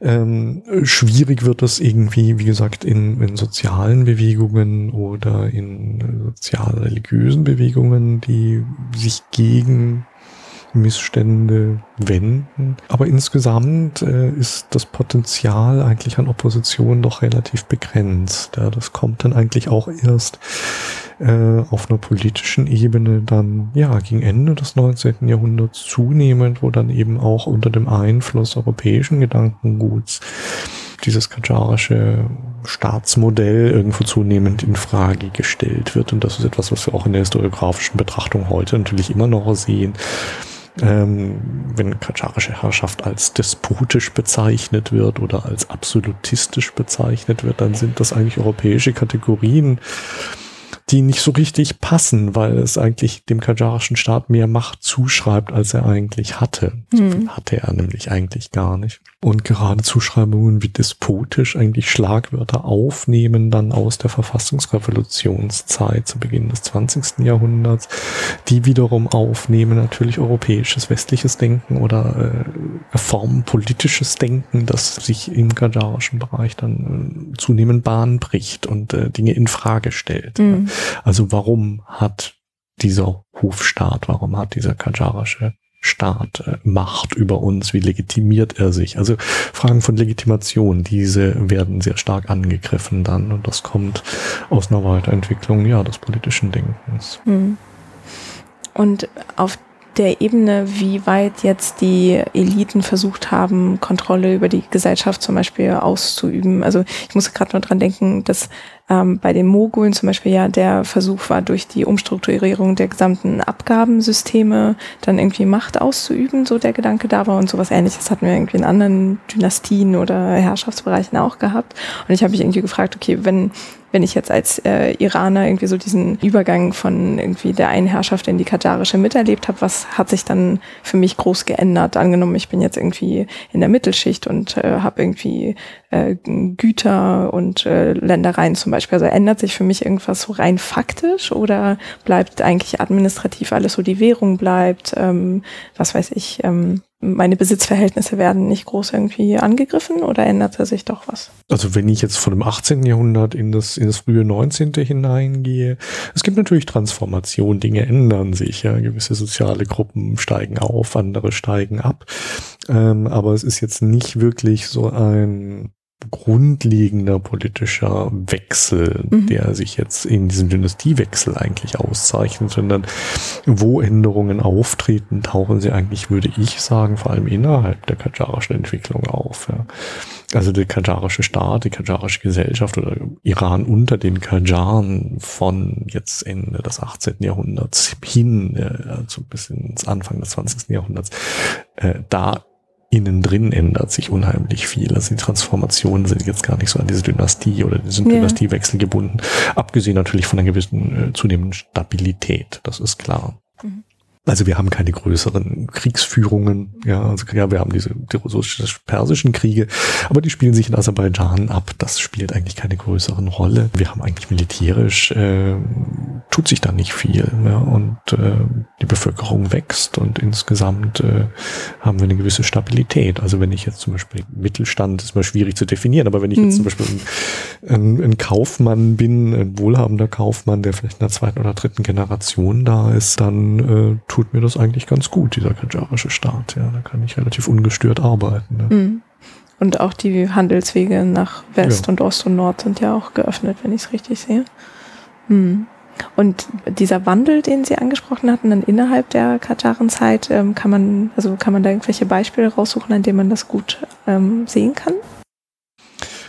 Ich denke, da muss man genauer hinsehen, äh, worauf man sich fokussieren will. Also gehe ich jetzt in den Bereich des Bildungswesens hinein? Gehe ich in den Bereich ähm, des politischen Denkens hinein? Gehe ich in den Zeit wirtschaftlicher Entwicklungen hinein? Gehe ich in den Bereich äh, von Teilhabe hinein im weitesten Sinne? Ähm, das sind Transformationen, die mhm. in all diesen Bereichen eigentlich eine wichtige Rolle spielen. Und das ist natürlich äh, das Gesamtkonzept, das wir im Nahen Mittleren Osten ja immer haben. Äh, die Frage nach Modernisierung. Ja, wann beginnt Modernisierung? Wann wird Modernisierung zur Modernität? Wer steuert Modernisierung, wer initiiert sie. Hm, was versteht ähm, man unter Modernisierung? Ja, das ist, glaube ich, noch relativ einfach. Wann beginnt Moderne? Da, glaube ich, denke ich, wird es schwierig. Also Modernisierung ist relativ klar. Man hat gewisse Vorstellungen davon, dass man äh, eine Armee hat, die irgendwo neu gemacht werden muss. Das ist, äh, haben wir im Osmanischen Reich, wir haben es in den Kajaren genauso. Äh, wir brauchen neuere Waffentechnik, wir brauchen irgendwo eine disziplinierte Berufsarmee. Das funktioniert unter den Kajaren allerdings nicht so richtig. Mhm wir brauchen irgendwo westliches Wissen, das muss irgendwo unterrichtet werden, wir schaffen sozusagen eine Bildungseinrichtung, wir brauchen irgendwo Manufakturbetriebe, wir brauchen irgendwo Ansätze von beginnender, ganz vorsichtig Industrie oder Industrialisierung. Industrialisierung ist fast so weit gegriffen, aber gewisse Techniken, die man mhm. eigentlich durchsetzen will. Wir brauchen Straßen, wir brauchen äh, Kommunikation, also das äh, Telegrafenwesen spielt dann eine ganz, ganz wichtige Rolle. Und das wurde ausgebaut unter den Das wurde dann etabliert und überhaupt erst errichtet, ja, mit auch wiederum ausländischen Konzessionen, ja. Mhm. Ähm, aber durchaus so, dass letztendlich alle es nutzen konnten. Und zum Beispiel die konstitutionelle Revolution, die Verfassungsrevolution dann von 1905, 6 bis 1911 wäre ohne das funktionierende Telegrafenwesen, Telegrafensystem äh, in Iran nicht denkbar gewesen. Mhm. Weil man erst dadurch letztendlich aus den ganzen Provinzen kommunizieren konnte, schnell kommunizieren konnte, zeitgleich kommunizieren konnte. Also Kommunikation spielt eine ganz wichtige Rolle. Ja. Ähm, da würde ich gerne gleich nochmal drauf gucken. Ähm, Sie hatten vorhin als einen der Beispiele das Bildungswesen genannt. Ähm, haben Sie da irgendwie ein, irgendwas, woran man das ausmachen könnte, diese Transformation? Also außer jetzt, also es klang jetzt so ein bisschen so, als ähm, holt man sich ein bisschen sozusagen Wissen oder Expertise aus Europa in die Bildung, aber was änderte sich genau? Ja, wir haben, äh, was man vielleicht auch noch erwähnen kann, wichtig für Bildung insgesamt, wir haben ein Druckwesen, das sich mhm. etabliert im 19. Jahrhundert und das auch typisch kajarisch ist. Ähm, und zwar kein Druckwesen mit gesetzten Lettern, sondern ein Steindruckverfahren, also ein Lithografieverfahren. Ähm, das funktioniert wie genau? Das technisch, äh, muss ich sagen, bin ich nicht der Experte, der Ihnen das jetzt genau erklären kann. Also Drucksatzverfahren äh, ist einfach, ich habe einzelne Buchstaben, die setze ich in die genau, Reihe und das, das ergibt Wörter. Das ist äh, das klassische mhm. europäische System. Also ein Buchstabe ist ein Buchstabe, der wird gesetzt und dann wird das äh, mit Farbe beschmiert und letztendlich mit Papier abgezogen. Ein Steindruckverfahren, Lithografieverfahren sieht im Ergebnis immer noch so aus wie Handschrift. Mhm. Ja.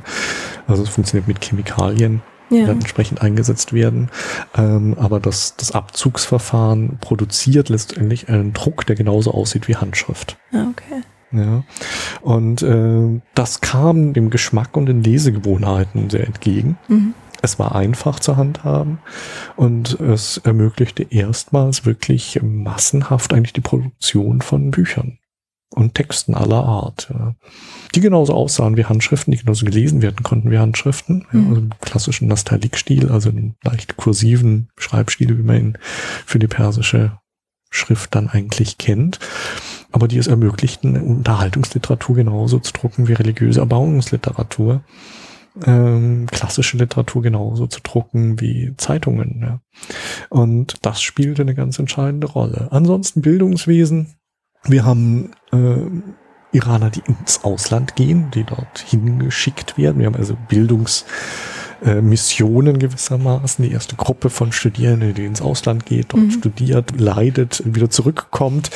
Ähm, und Dinge mitbringt. Das ist eine Variante. Es gibt dann, und das ist äh, emblematisch für das, was sich dann tut, äh, den Versuch, äh, so eine Art Polytechnikum zu installieren um 1800, um die 18, in den 1850ern.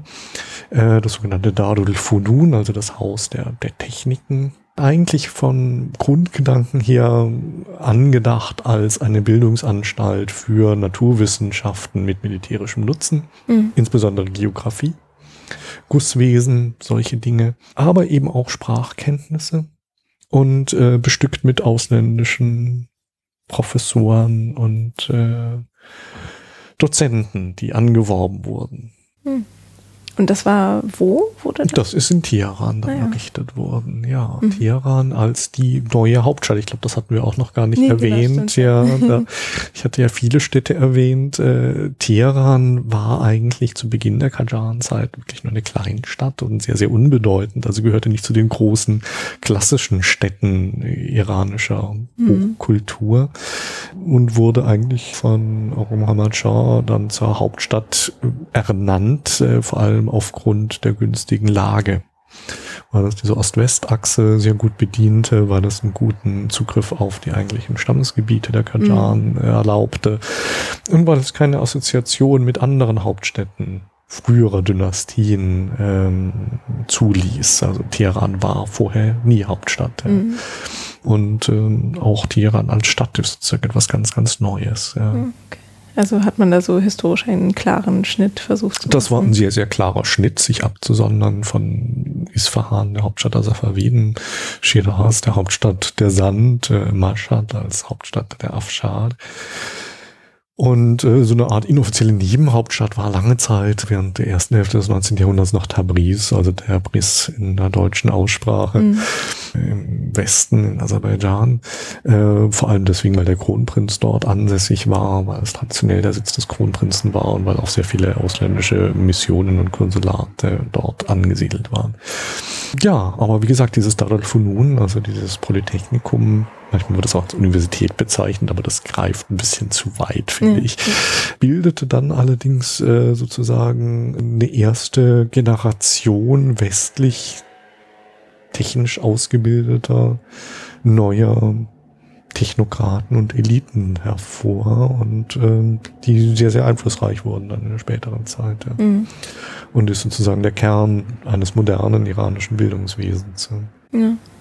Und da, um dort zu studieren, musste man einfach nur einen Haufen Geld zahlen oder wie kann man dahin? Nein, also ich glaube, das war eher so auf ähm, Angehörige der kajarischen Elite, die Leute hatten, mhm. die man dort unterbringen wollte. Das war jetzt weniger auf also weniger an der Universität im modernen Sinne, wo man sich mhm. bewirbt und dann ein ja. Verfahren durchläuft. Okay.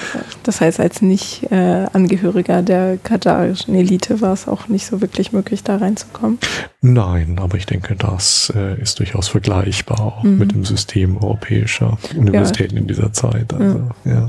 Und das, diese Institution war dann erfolgreich und wurde irgendwie auch in anderen Städten eingeführt? Das blieb eigentlich beschränkt auf Teheran. Mhm. Das heißt, irgendwie der massive Ausbau des Bildungswesens kommt dann eigentlich erst, wie gesagt, im 20. Jahrhundert und dann eigentlich auch mit der Gründung dann moderner äh, Universitäten dann wirklich nach europäischem Muster. Und das ist etwas, was dann im 20. Jahrhundert stattfindet, was dann eigentlich außerhalb der Kajan-Zeit liegt. Mhm, ja. Ähm, ja, ich überlege gerade, wie wir dann jetzt so in Richtung Anfang 20. Jahrhunderts und zur Verfassungsrevolution war das, sagten Sie? Kommen. Genau. Das hatte bestimmt auch, kam nicht von ungefähr und entwickelte sich äh, wahrscheinlich auch schon ein bisschen vorher. Was genau war das und wie kam es dazu? Ja, also wir haben auch versucht, so eine Linie zu ziehen. Ich hatte ja schon erwähnt, die sogenannte Tabakregie oder den Protest gegen diese Tabakregie, also gegen dieses Monopol, das erstmals ähm, massiv eigentlich äh, staatliche Autorität in Frage stellte und auch versuchte jetzt in die Breite der Gesellschaft hinein neue Allianzen zu formieren und zu bilden. Und natürlich, dass äh, die wachsende Kritik an einem aus Sicht vieler jetzt intellektueller äh, mangelnde und fehlende Legitimation dieses kasachischen Staates. Mhm. Und das ist äh, gekoppelt mit Vorstellungen, die durchaus im Austausch eigentlich des gesamten Mittleren Ostens dann äh, auftreten. Also die Frage, wie sieht das aus mit Teilhabe? Wie sieht das aus mit Legitimation? Wie sieht das aus mit vielleicht noch nicht wirklich Demokratie, aber zumindest mal Gerechtigkeit? Ja, mhm. der Ursprung eigentlich äh, der Verfassungsbewegung ist jetzt nicht unbedingt der Ruf nach Demokratie im modernen Sinn, sondern es ist vor allem der Ruf nach Gerechtigkeit, nach der Gerechtigkeit und Nachvollziehbarkeit staatlichen Handelns. Mhm. Ähm, letztendlich gegen Willkür und gegen staatliche, ja, Despotie, wenn man so mag. Das ist dann auch wirklich das Schlagwort dieser Verfassungsrevolution und die Vorstellung, man könnte eigentlich eine Nationalvertretung haben. Und das ist sehr, sehr stark geprägt durch irgendwie dieses ganze westlich geprägte modernistische Gedankengut, das sich irgendwie in diesen 20 Jahren davor zunehmend formiert hat, äh, auch mit einem sehr, sehr breiten Hintergrund an politischem Schrifttum, mhm. ähm, Einflüssen, die kommen auch sehr stark über äh, den Kaukasus, über neue soziale, sozialistische im weitesten Sinne Bewegungen. Und ähm, letztendlich ausbrechen mehr oder weniger eigentlich an symbolischen Maßnahmen ähm, staatliche Willkür, die irgendwelche Kaufleute verhaften ließ, äh, Protest an Bildmaterial, das irgendwo sich über die Religion äh, lustig machte und äh, führt zu Protesten in der Hauptstadt, die dann allerdings sehr schnell eben dann auch in die Provinzen ausstrahlte und führt zur Forderung nach einer Konstitution, nach einer Beschränkung kajarischen Herrschaft Denkens und äh, dieses kajarischen Staates.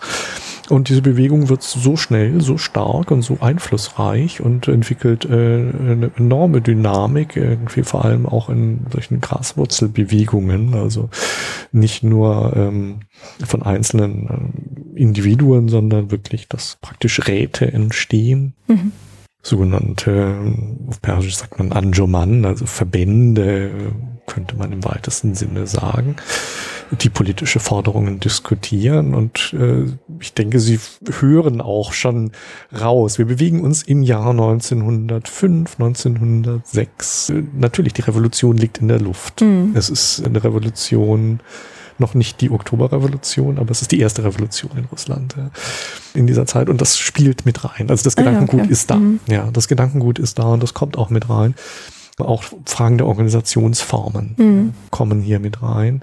Und ähm, letztendlich, wir haben Frauenverbände, die Forderungen stellen. Wir haben Forderungen von religiösen Minderheiten. Es gibt jüdische Angemans, es gibt armenische Angemans, äh, es gibt äh, gewerkschaftlich im weitesten Sinne organisierte Verbände es gibt einen unheimlichen Einfluss politischen Denkens. Und das führt dazu, dass der damalige kajarische Herrscher Muzaffaruddin Shah, damals schon sehr, sehr krank, äh, letztendlich noch kurz vor seinem Tod dann zustimmt und eine solche Verfassung dekretiert und zulässt. Ah, das ist ja ungewöhnlich, würde ich mal behaupten. Ja, es kommt dann zu Wahlen, es kommt zur Einrichtung eines Parlaments eigentlich eines der ersten überhaupt, würde ich mal sagen, äh, frei gewählten Parlamente überhaupt in der Region. Ja. Das sich auch konstituiert und das Demokratie übt. Das ist also wirklich äh, faszinierend auch zu verfolgen. Es gibt dann eine, eine sehr, sehr starke und blühende Presselandschaft ja, mit ganz verschiedenen Zeitungen, die politische Forderungen dann auch einbringen und publizieren. Es gibt einen starken Dialog zwischen diesen Vertretern, die im Parlament sitzen, dem, dem, dem neu entstehenden Pressewesen, das äh, praktisch diese Forderungen aufnimmt, widerspiegelt, wiederum mit einbringt. Und äh, wir können als Historiker natürlich dann auch diese ganzen Protokolle lesen. Das ist wirklich faszinierend, also wie diese ja. Parlamentsdebatten ablaufen. Also wir haben die, die sind alle aufgenommen, mit stenografiert. Also das ist alles sehr, sehr modern eigentlich. Ähm, was natürlich schwierig war, dass dieses neue Parlament und diese neue konstitutionelle Ordnung dasselbe Problem hatte wie der katarische Staat insgesamt, dass er wenig Zugriff hatte auf Finanzen. Mhm. Und äh, keine Verwaltung hatte, die wirklich in der Lage gewesen wäre, Beschlüsse administrativ in die Breite dieses ganzen Landes hinein umzusetzen. Das heißt, wir haben eine Art äh, sehr debattierfreudiges Parlament. Wir haben in den Provinzen äh, sehr viele Vereinigungen, die alle mitreden wollen und äh, Forderungen stellen. Aber wir haben wenig Möglichkeiten, das umzusetzen. Hm. Okay. Ähm, bevor wir da noch genauer drauf schauen, hatte ich mich gerade gefragt, es hört sich so an, als wäre vorher das relativ repressiv auch gewesen von den Katan. Also wenn jetzt irgendwie Menschen einfach so gefangen genommen werden, ohne jetzt ersichtliche Gründe oder dann halt, äh, das hört sich ein bisschen nach Karikatur religiöser Natur an, äh, bestraft wird, bisher hört sich das nach Konflikt an und dann aber die Entscheidung zu sagen, ach ja, okay, ihr dürft euch organisieren in allen möglichen Verbänden und ach ja, dann machen wir mal die Verfassung irgendwie da fehlt irgendwie was dazwischen. Also ich hatte jetzt eher gedacht, dann, dass dann von der Elite noch mehr Gegendruck kommt gegen diese Entwicklung. Nee, ich meine, der Gegendruck kommt. Er kommt allerdings letztendlich in der Niederschlagung dieser konstitutionellen Bewegung. Mhm. Ja. Ähm, Im ersten Moment ist einfach da so viel Dynamik mit drin und so viel breiter gesellschaftlicher Konsens. Ja. Insbesondere auch interessanterweise von Teilen des Klerus, der diese konstitutionelle Bewegung sehr, sehr stark stützt mhm. äh, und ihren eine Massenlegitimation eigentlich auch äh, verschafft. Aber der Rollback, also die Retourkutsche gewissermaßen des kajarischen Establishments kommt in Verbindung mit den in Anführungszeichen semikolonialen Mächten, denen diese Art von Demokratie und demokratischer Bewegung überhaupt nicht gefiel. Mhm. Also was gefiel Ihnen denn daran nicht? Weil wenn Sie gar nicht umsetzen, also wie Sie sagten, wenn es gar keine Administration gab, wodurch Sie hätten Ihre Gedanken und Ideen umsetzen können, hätten die Machthaber ja sagen können, ja, dann verläuft sich das halt mal im Sande. Oder was genau war da das Konfliktpotenzial? Es ist alleine schon die Idee, dass hier ein Parlament äh, Dinge beschließen könnte, das, glaube ich, sehr stark Alarmglocken läuten ließ, auf allen Ebenen. Ähm, und natürlich auch der Versuch dann, in, es gibt verschiedene Phasen, also die gesamte Geschichte der konstitutionellen Revolution ist durchaus komplex. Es gibt dann auch äh, den Sturz des Parlaments, es gibt eine Gegenrevolution, die dann auch bewaffnet durchgeführt wird, also wo dann ah, die konstitutionellen in diesem gesamten Zeitraum zwischen 1906 und 1911. Ja. Ah, es kommt zu einer mhm. Schließung des Parlaments, es kommt dann praktisch zu einer, einer Gegenbewegung, die dann von Aserbaidschan und äh, insbesondere dann äh, den Bachtiadis dann auch mit Truppen praktisch, also eine bewaffnete Volksmiliz, die dann praktisch die Hauptstadt wieder einnimmt, mhm. Verfassung wieder einsetzt. Also das ist ein Hin und Her, das sich über diesen ganzen Zeitraum hinweg abspielt. Letztendlich äh, in dem Moment, wo dann das Parlament versucht, eben mit Hilfe ausländischer Berater, äh, unabhängiger ausländischer Berater, eine Kontrolle über die Finanzen mhm. zu gewinnen und ganz offensiv äh, sich auch gegen die kolonialen Mächte stellt, dann kommt es zu einer Niederschlagung. Ja. Die konservativen Elemente gewinnen und letztendlich sind es dann die Russen, die das Parlament bombardieren. Ja. Und damit war es zu Ende. Ja. Und das war 1911. Ja. Hm. Und aus welchen Ländern waren denn die Berater, die unabhängig waren? Das sind amerikanische Berater. da war ja noch eine andere Großmacht, ja, oder eine werdende. Noch nicht, ja. noch nicht. Ja. genau. Ah, okay.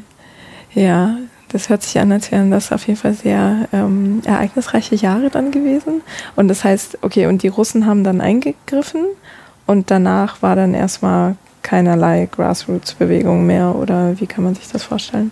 Ja, also das ist im Grunde eine Reetablierung der traditionellen kanjarischen Herrschaft. Das Parlament wurde sozusagen ausgesetzt. Es ist nicht so, dass das komplett zu Ende war. Also man mhm. hat das sozusagen nochmal weiterlaufen lassen, aber irgendwo diese wirklich unabhängige äh, parlamentarisch-demokratische Bewegung war erstmal zu Ende. Ähm, und dann kommen wir natürlich in einen ganz anderen Zeitrahmen hinein, äh, 1911. Sie kommen in den Ersten Weltkrieg hinein und der Erste Weltkrieg heißt natürlich auch für Iran. Iran war nicht äh, Kriegspartei in irgendeiner Weise. Aber es wurde ja in der damaligen Zeit auch niemand gefragt, ob man gerne Kriegspartei sein möchte. Das heißt, Iran konnte zwar erklären, wir sind neutral, aber es hat eigentlich niemand so richtig interessiert. Mhm. Und ähm, diese Situation äh, verlängert diese, diese Ungewissheit und diese schwierige Situation, auch politischer Art, genauso wie wirtschaftlicher Art, bis zu Ende des Ersten Weltkriegs. Und wenn ich jetzt sozusagen schnell so ein bisschen ein Wrap-up mache, mhm. damit wir ja, ja, auch irgendwann müssen wir mal da bis 1925 kommen, ähm, haben wir natürlich eine Situation dann 1918, der Erste Weltkrieg ist zu Ende, Iran war de facto eigentlich ja nicht so richtig besetzt, aber auch nicht unabhängig. Also es hatte letztendlich jeglichen politischen Spielraum verloren. Gegenüber dann den Großbritannien? Oder? Gegenüber Großbritannien und mhm. Russland. Okay. Ja. Und es stellte sich dann natürlich die Frage, wie kann man sozusagen staatliche Souveränität wieder zurückgewinnen? Es gab Versuche Großbritanniens mit einer Art Geheimvertrag äh, 1919 Iran sozusagen zu einer Art ähm, ja, Protektorat zu machen. Ja, das wäre dann eine Situation gewesen, ähnlich wie wir sie dann in Syrien hatten, äh, in, in praktisch eine Art Mandat zu schaffen über eine solche völkerrechtliche Konstruktion. Das scheiterte daran, dass das Parlament, das es wie gesagt weiterhin gab, mit unterschiedlichen äh, Kompetenzen diese, diesen Vertrag nie ratifizierte, dass es auch öffentlich wurde und in dem Moment, wo dieser Geheimvertrag öffentlich wurde, es entsprechende Proteste gab. Es gab auch Versuche von iranischer Seite natürlich in diesem ganzen Kontext von Versailles und äh, Rechte neuer Staaten mitzureden. Das war mit unterschiedlichem Erfolg gekrönt. Und es kam letztendlich dann 1921 zu einem Putsch, zu einem Staatsstreich, der durchgeführt wurde von dem späteren dann neuen Herrscher, nämlich einem Kosakenoffizier, das war die einzige schlagkräftige Truppe in Irans, unter britischer Duldung. Die Frage, welche Rolle haben die Briten da gespielt oder nicht, ist auch wiederum, da kommt man dann sehr schnell in irgendwelche Verschwörungstheorien natürlich mit rein. Äh, man könnte sagen, britische Duldung, ja, sie haben sich, äh, sie haben das mal einfach mal laufen lassen in Konstellation mit anderen Politikern, die damals äh, unterwegs waren. Und es kam zu einer Art Staatsstreich, zu einer Art Putsch 1921. Zuerst unter der Herrschaft eines Triumvirats, äh, wobei Reza Khan als Kriegsminister sehr schnell dann die dominierende Figur wurde. Und im Grunde Zeit wenn man nach einer vergleichbaren Figur guckt, äh, wie Atatürk im Grunde mhm. dann das getan hat, was die Kajaren nie geschafft haben, nämlich eine sehr, sehr rücksichtslose, zentralistische Modernisierungspolitik äh, und die Richtung des Nationalstaats. Die Kajaren waren nominell noch an der Macht bis 1925. Der letzte Herrscher Ahmad Shah Raja, der 1909 äh, dann schon an die Macht kam, eigentlich noch als Kind, als Elfjähriger, erst unter Regentschaft, äh, dann aber auch als volljähriger Monarch eigentlich nie wirklich eine politische Rolle gespielt hatte, wurde dann ins Exil gezwungen, starb dann in Frankreich 1930 mhm. und äh, 1925. Es gab dann auch Überlegungen, nach türkischem Vorbild durchaus auch eine Republik einzurichten. Das hat man allerdings dann nicht wirklich durchgezogen. Und äh, dieser erfolgreiche Kosakenoffizier, der Sachan, ließ sich dann 1925 zum Schah ausrufen und krönen und errichtete damit dann die Pahlavi-Dynastie 1925, die dann bis 1978, 79, 79 an der Macht war. Ja. Und der Putsch war wovon angetrieben? Also was war da die Motivation? Ich denke, die Motivation war von einer Gruppe hm, von Politikern, äh, die des Heft Handelns in die Hand zu nehmen. Hm. Ganz konkret. Also ganz klassisch so. Ganz, ganz klassisch, okay. ja. ja. Eine ganz klare Unzufriedenheit mit den Möglichkeiten, die normales, begrenztes politisches Handeln mhm. ermöglichte und dann eben auch praktisch die Wiederherstellung nationaler Einheit, äh, die bedroht gewesen ist durch diese ganze Zeit des Ersten Weltkriegs. Das bröckelte vor allem in den Rändern sehr, sehr stark. Mhm. Und äh, über diesen Putsch staatliche Modernisierungspolitik auf allen Ebenen durchzusetzen. Ja. ja. Aber wenn Sie jetzt nationale Einheit sagen, die Idee von einer Nation, gab es die auch in dieser Verfassungsbewegung? Das ist eine sehr, sehr interessante Frage. Ab wann sprechen wir von einer Nation? Ab wann äh, Vor allem sprechen die Iraner von einer Nation. Kommt man wirklich in einen Bereich des modernen Nationalismus hinein? Äh, und wie definiert sich dieser Nationalismus? Ähm, ich denke, diese Vorstellung einer Nation ist in der Kajan-Zeit noch nicht so richtig ausgeprägt. Und äh, selbst in der Verfassungsrevolutionszeit kommt das zwar mit rein, dass man Überlegungen hat, was ist eigentlich Watan, was ist das Vaterland, was ist das Mutterland, was ist die Heimat, was mhm. ist, äh, mit diesen ganzen Begriffen wird hier durchaus operiert ähm, die Vorstellung eines modernen Nationalstaats ist allerdings dann eigentlich eine Post kajarische Entwicklung, ja, weil Nationalstaat natürlich dann immer gekoppelt ist mit Nationalismus, mit Chauvinismus, mit Sprachpolitik, mit Militärpolitik, mit Registrierung, mit staatlichen Maßnahmen, äh, autoritärem staatlichen Handeln, das eigentlich den Grundideen der Verfassungsrevolution eigentlich diametral gegenübersteht. Mhm. Aber genau, wenn der Anspruch der, des Putsches 1921 war, das wiederherzustellen, ist ja auch eine Art, sich zu legitimieren über etwas, was gar nicht vorgeherrscht hatte vorher. Wiederherzustellen, ja. Ähm, Kontrolle über das eigene Land zu gewinnen, ja. Ja. Dass man als nicht gegeben ansah. Ich glaube, wenn man es vielleicht so formuliert, ist es vielleicht etwas korrekter, ja, das ja. stimmt schon, ja. Okay. Und die Legitimation für sich selber, weil wenn man gesagt hat, okay, die Kajanen hatten jetzt gar nicht so die, ähm, konnten sich halt nicht weder irgendwie historisch noch religiös dann legitimieren und der Putsch legitimierte sich aus der militärischen Stärke so rein klassisch oder gab es dann irgendwie noch so eine, diese Nationalidee oder? Ich denke, die Nationalidee kommt ein bisschen später auch erst mit mhm. rein. Am Anfang ist es wirklich ein Putsch und wie gesagt, das war die einzige Truppe, die überhaupt in der Lage gewesen ah, okay, sei, äh, irgendwas zu ja. machen. Also da gab es auch nicht viel Opposition dagegen. Also mhm. die einzige sehr, sehr begrenzte kleine Truppe, die überhaupt etwas machen konnte, machte etwas und äh, damit war die Sache eigentlich klar. Ähm, was erstaunlich ist eigentlich retrospektiv betrachtet, ist, dass die diese Kolonialmächte im weitesten Sinne oder die Großmächte in der Region das einfach mal hinnahmen. Ja. Also dass man nicht versuchte, nochmal einzugreifen mhm. und wahrscheinlich auch den Zeitpunkt des, des Eingreifens irgendwo verpasst hat. Ja.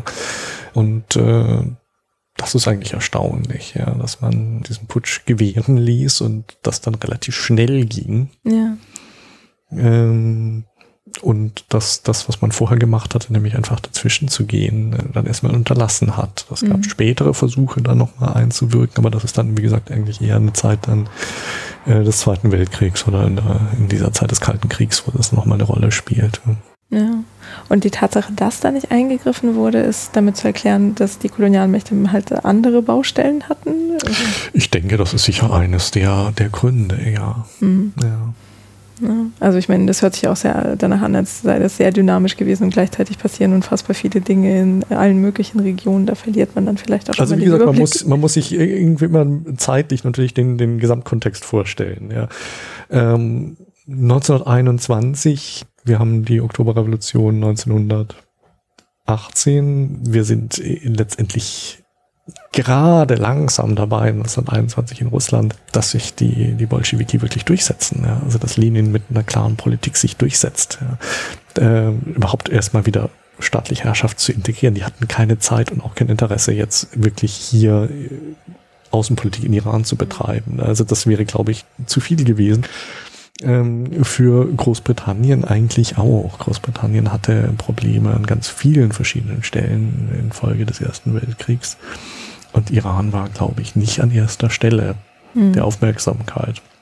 Es galt eigentlich, glaube ich, für Großbritannien, auch für Frankreich, hier erst einmal darum, überhaupt die Territorien oder die Mandate rund um das Mittelmeer zu sichern. Ja, irgendwie erstmal diese, diese Nachkriegsarchitektur aufzustellen. Und auch da war, glaube ich, Iran nicht äh, ganz oben auf der Liste. Ja. Ich denke, das ist eher so eine Art Zufall, der da ist. Ja.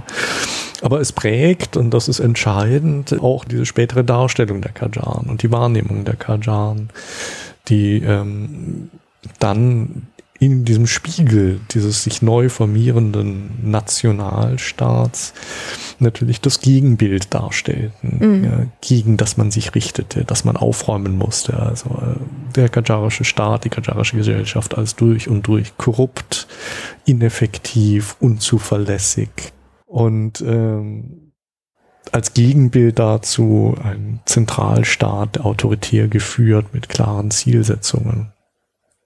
Und dieses Negativbild der Kajaren äh, stammt, und das ist bis heute durchaus noch präsent, stammt eigentlich aus dieser Zeit der frühen Pahlavi. Mhm. Dynastie, also aus den 20er und 30er Jahren, wo man praktisch dieses negative Bild der Kajaren benötigte, auch wiederum, um sich selber zu legitimieren.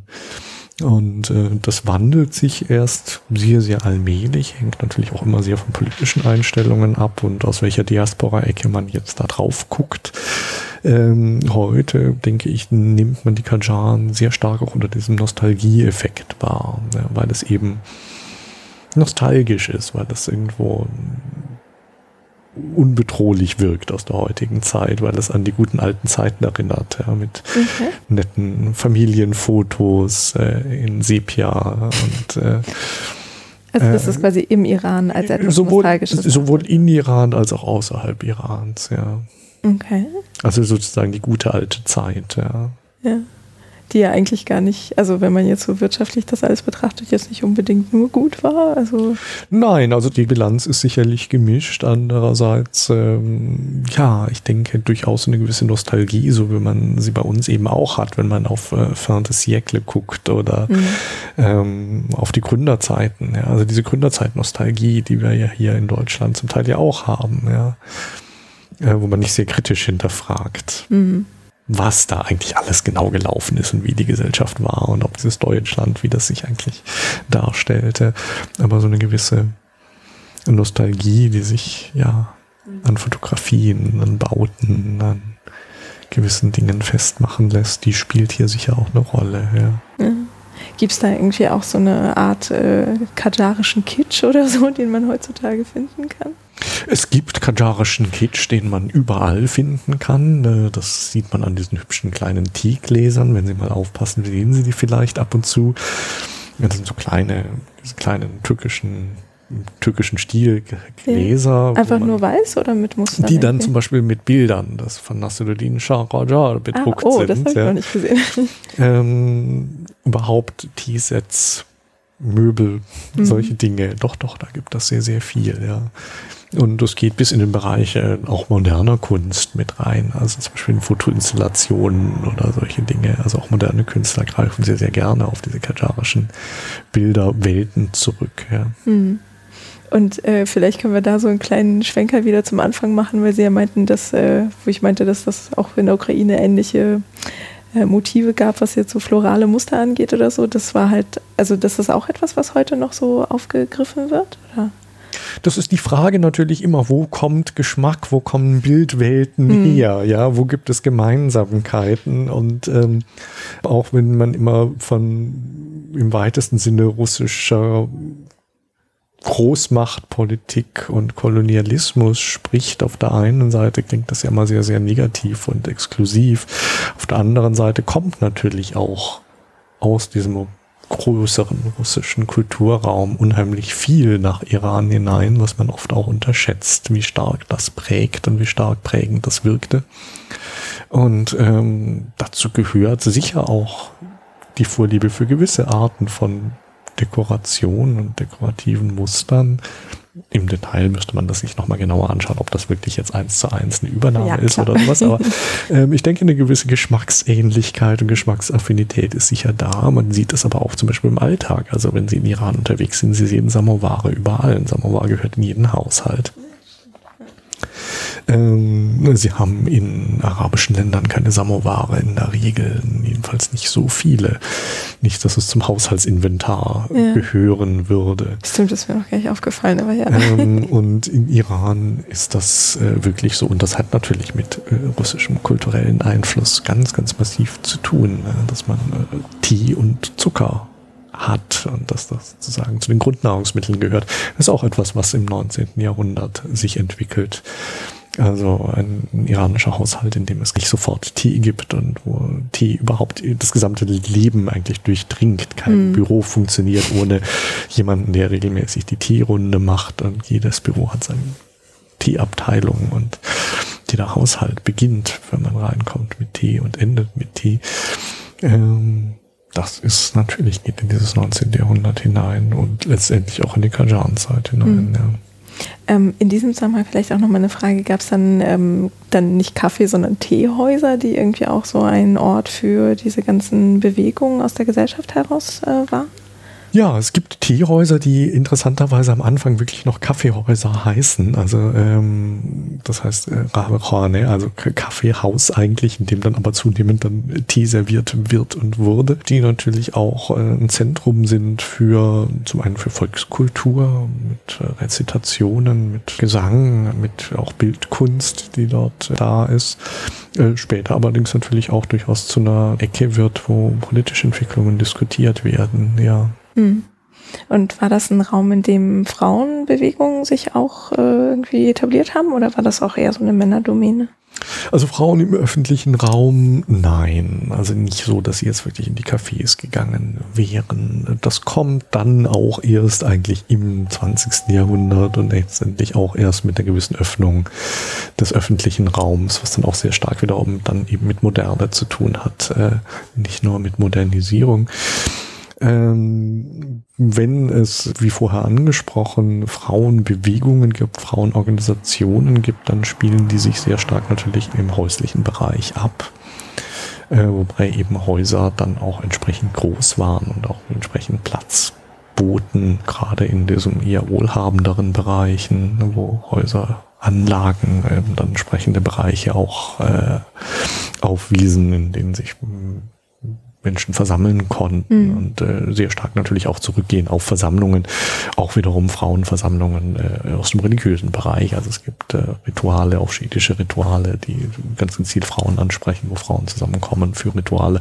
Und das bietet einen Hintergrund natürlich dann auch für sich für andere Treffen äh, und Vereinigungen zusammenzufinden. Aber im öffentlichen Raum selber weniger, ja. Mhm. Und jetzt hatten wir schon das Fremdbild quasi, also der, wie die Kajan-Zeit äh, direkt danach betrachtet wurde und ähm, in Pahlavitischer Zeit, sagt man Pahlavi-Zeit, ja. Und dann aber danach nochmal so als etwas verklärend nostalgisches. Mm. Wie war das denn? Gab es irgendwie ein Selbstbild, an dem die Kajaren irgendwie aktiv gebastelt hätten, wie sie sich gerne von der Welt gesehen haben wollten? Ich glaube, das ist zu unterschiedlichen Zeiten unterschiedlich formuliert worden. Ähm, ich denke, es gibt natürlich eine Hofhistoriografie, also eine Hofgeschichtsschreibung, ähm, die sehr, sehr früh begann, wo man auch versucht hat, die eigene Dynastie entsprechend darzustellen. Das nimmt zu, dann auch gegen Ende des 19. Jahrhunderts, wo das zunehmend dann in enzyklopädische Werke und große Werke hineingeht, wo man versucht, die kajarische Dynastie und sich selber äh, in einem größeren Gesamtkontext auch islamischer Herrschaft darzustellen. Auch natürlich im Bereich von Bilddarstellungen und Bildwelten. Es gibt äh, zunehmend dann äh, auch Porträtmalerei.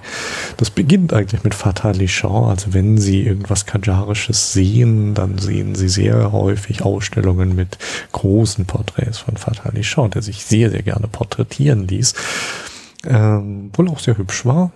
Und dieses äh, Bildprogramm, also Herrscher wirklich sich auch malen zu lassen und das in die Breite zu bringen, ist, glaube ich, durchaus auch etwas, was mit hineinkommt. Ähm, das heißt, es gab verschiedene Möglichkeiten, sich darzustellen, auch den Versuch anzuknüpfen, zum Beispiel an äh, vorislamische Herrschaftsdarstellungen. Es gibt zum Beispiel kajarische Felsreliefs in sassanidischer Tradition. Mhm was ganz lustig. Ja, ja, das ist mhm. ganz lustig. Solche Dinge gibt es auch. Also dieser Versuch, ein Selbstbild zu schaffen. Ähm, in Publikationen, vor allem in Bilddarstellungen, in äh, öffentlichen Darstellungen und im architektonischen Bereich sehr, sehr stark. Ja. Mhm. Wo findet man so solche Reliefs? Es gibt eines in der Nähe von Teheran. Es gibt noch einige auf dem Weg zwischen Teheran Richtung Kaspischen Meer. Mhm. Okay. Also für wer auch immer mal da sein äh, ja, wird, kann ja, ja mal einen Abstecher machen. Das, das empfiehlt sich immer, ja. Ja. Ja, ich glaube, jetzt sind wir dann damit ja eigentlich schon in dem Bereich, den wir immer uns zum Ende hin so anschauen. Mhm. Ähm, also Selbstbild und Fremdbild hatten wir jetzt schon und äh, Sie hatten dann ja auch jetzt gesagt, so es gab enzyklopädische Werke oder auch ähm, die Urkunden, die Sie sich anschauen und so. Also wie sieht die Quellenlage aus für die Kajan-Zeit? Hat man da genug zu tun? Ja, als Kajan-Historiker hat man genug zu tun. Das ist wirklich so im Gegensatz äh, zu anderen Epochen, wo wir im Bereich iranischer Geschichte ja immer stöhnen und neidisch auf die Nachbarländer gucken und sagen, ah, ist das unfair, die Osmanen, die haben so viel Papier beschrieben und wir haben gar nichts. Selbst die Mamluken haben mehr, wie kann das nur passieren?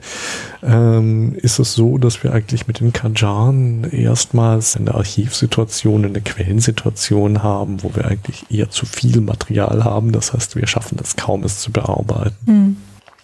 Also die Quellensituation im Vergleich zu früheren Epochen und Dynastien ist gänzlich anders. Da ist auch wenig zerstört worden. Es ist auch sehr gut zugänglich. Ähm, die Frage, wie man damit umgeht, also methodisch, das ist immer eine Herausforderung. Also sehr häufig genügt es eben nicht, Sachen einfach nur abzuschreiben und zu drucken, sondern man muss auch etwas damit tun. Daran scheitert es häufig zum Teil sind es auch technische Herausforderungen. Ja, also dieses ganze Material überhaupt erstmal lesen zu können, ist gar nicht so einfach. Und äh, das ist etwas, was auch erst in jüngerer Zeit wirklich vorankommt und wo auch in Iran selber äh, zunehmend Ausbildungsarbeit geleistet wird. Also dass man jüngere Historiker eben auch dazu ausbildet, mit diesen Art von Quellenmaterial zu arbeiten. Hm.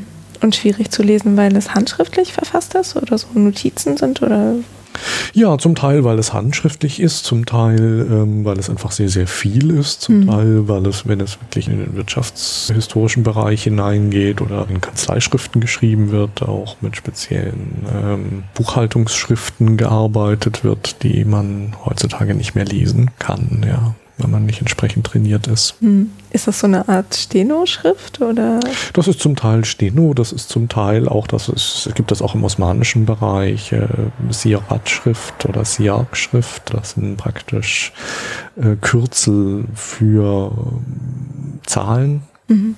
und arithmetische Operationen. Und äh, damit kann man sehr viel machen, wenn man das kann. Okay, das heißt, wenn man damit nicht vertraut ist, sieht man einfach nur einen Haufen Buchstaben und kann. Es sieht arabisch aus, aber man kann es nicht lesen, weil es ja, nicht, ja, keinen genau. Sinn ergibt. Okay, ja. Aber das heißt, okay, wir haben also diese wirtschaftlichen Unterlagen, Zeitungen, sind die auch erhalten aus der Zeit? Ja, mhm. also die Zeitung, das Pressewesen beginnt letztendlich so ab den 1870ern, 1880ern. Zuerst staatlich äh, eigentlich als staatliche Publikationen, dass der Hof sich sozusagen eine eigene Zeitung macht und mhm. äh, sich selber lobt und dann irgendwie vor allem dann mit in Richtung dann der Verfassungsrevolution und innerhalb der Verfassungsrevolution natürlich ein sehr, sehr breites Pressewesen. Ja, die sind eigentlich relativ gut erfasst und zugänglich, auch digitalisiert mittlerweile mhm. in weiten Bereichen. Das ist äh, oder in Nachdrucken erhältlich. Es gibt auch persische Exilpresse, das ist vielleicht noch ganz interessant. Also es gibt Zeitungen, die in Istanbul auf Persisch erscheinen, Zeitungen, die in Indien auf Persisch erscheinen. Also auch das geht hinaus, aber ja, Pressewesen, vor allem eben dann für diese Zeit um diese Verfassungsrevolutionszeit, um die Maschutia-Zeit herum, spielt dort äh, eine sehr wichtige Rolle. Ja. Und äh, die Telegramme, die Sie vorhin ansprachen, gibt es davon irgendwie noch? Äh, ja. ja, ja, das sind Telegramme, die sind überliefert in Abschriften. Das heißt, es wird dann einfach ja durchgegeben und dann schreibt das jemand ab. Also man kann diese Telegramme durchaus in einzelnen Bereichen äh, nachvollziehen, mhm. nacharbeiten. Ja. Wo liegt sowas? Also ist das alles in Teheran oder? Auch? Nö, es gibt äh, mittlerweile ein relativ gut funktionierendes Nationalarchiv in Teheran. Es mhm. gibt darüber hinaus auch noch weitere Sammlungen. Äh, also das Nationalarchiv hat auch Außendependancen in den Provinzen. Auch die Ministerien haben nochmal einzelne Archive. Das Außenministerium hat ein eigenes Archiv. Ähm, dazu gibt es auch noch private Sammlungen, die zum Teil dann eben auch in der Islamischen Republik dann übernommen wurden und öffentlich zugänglich gemacht wurden.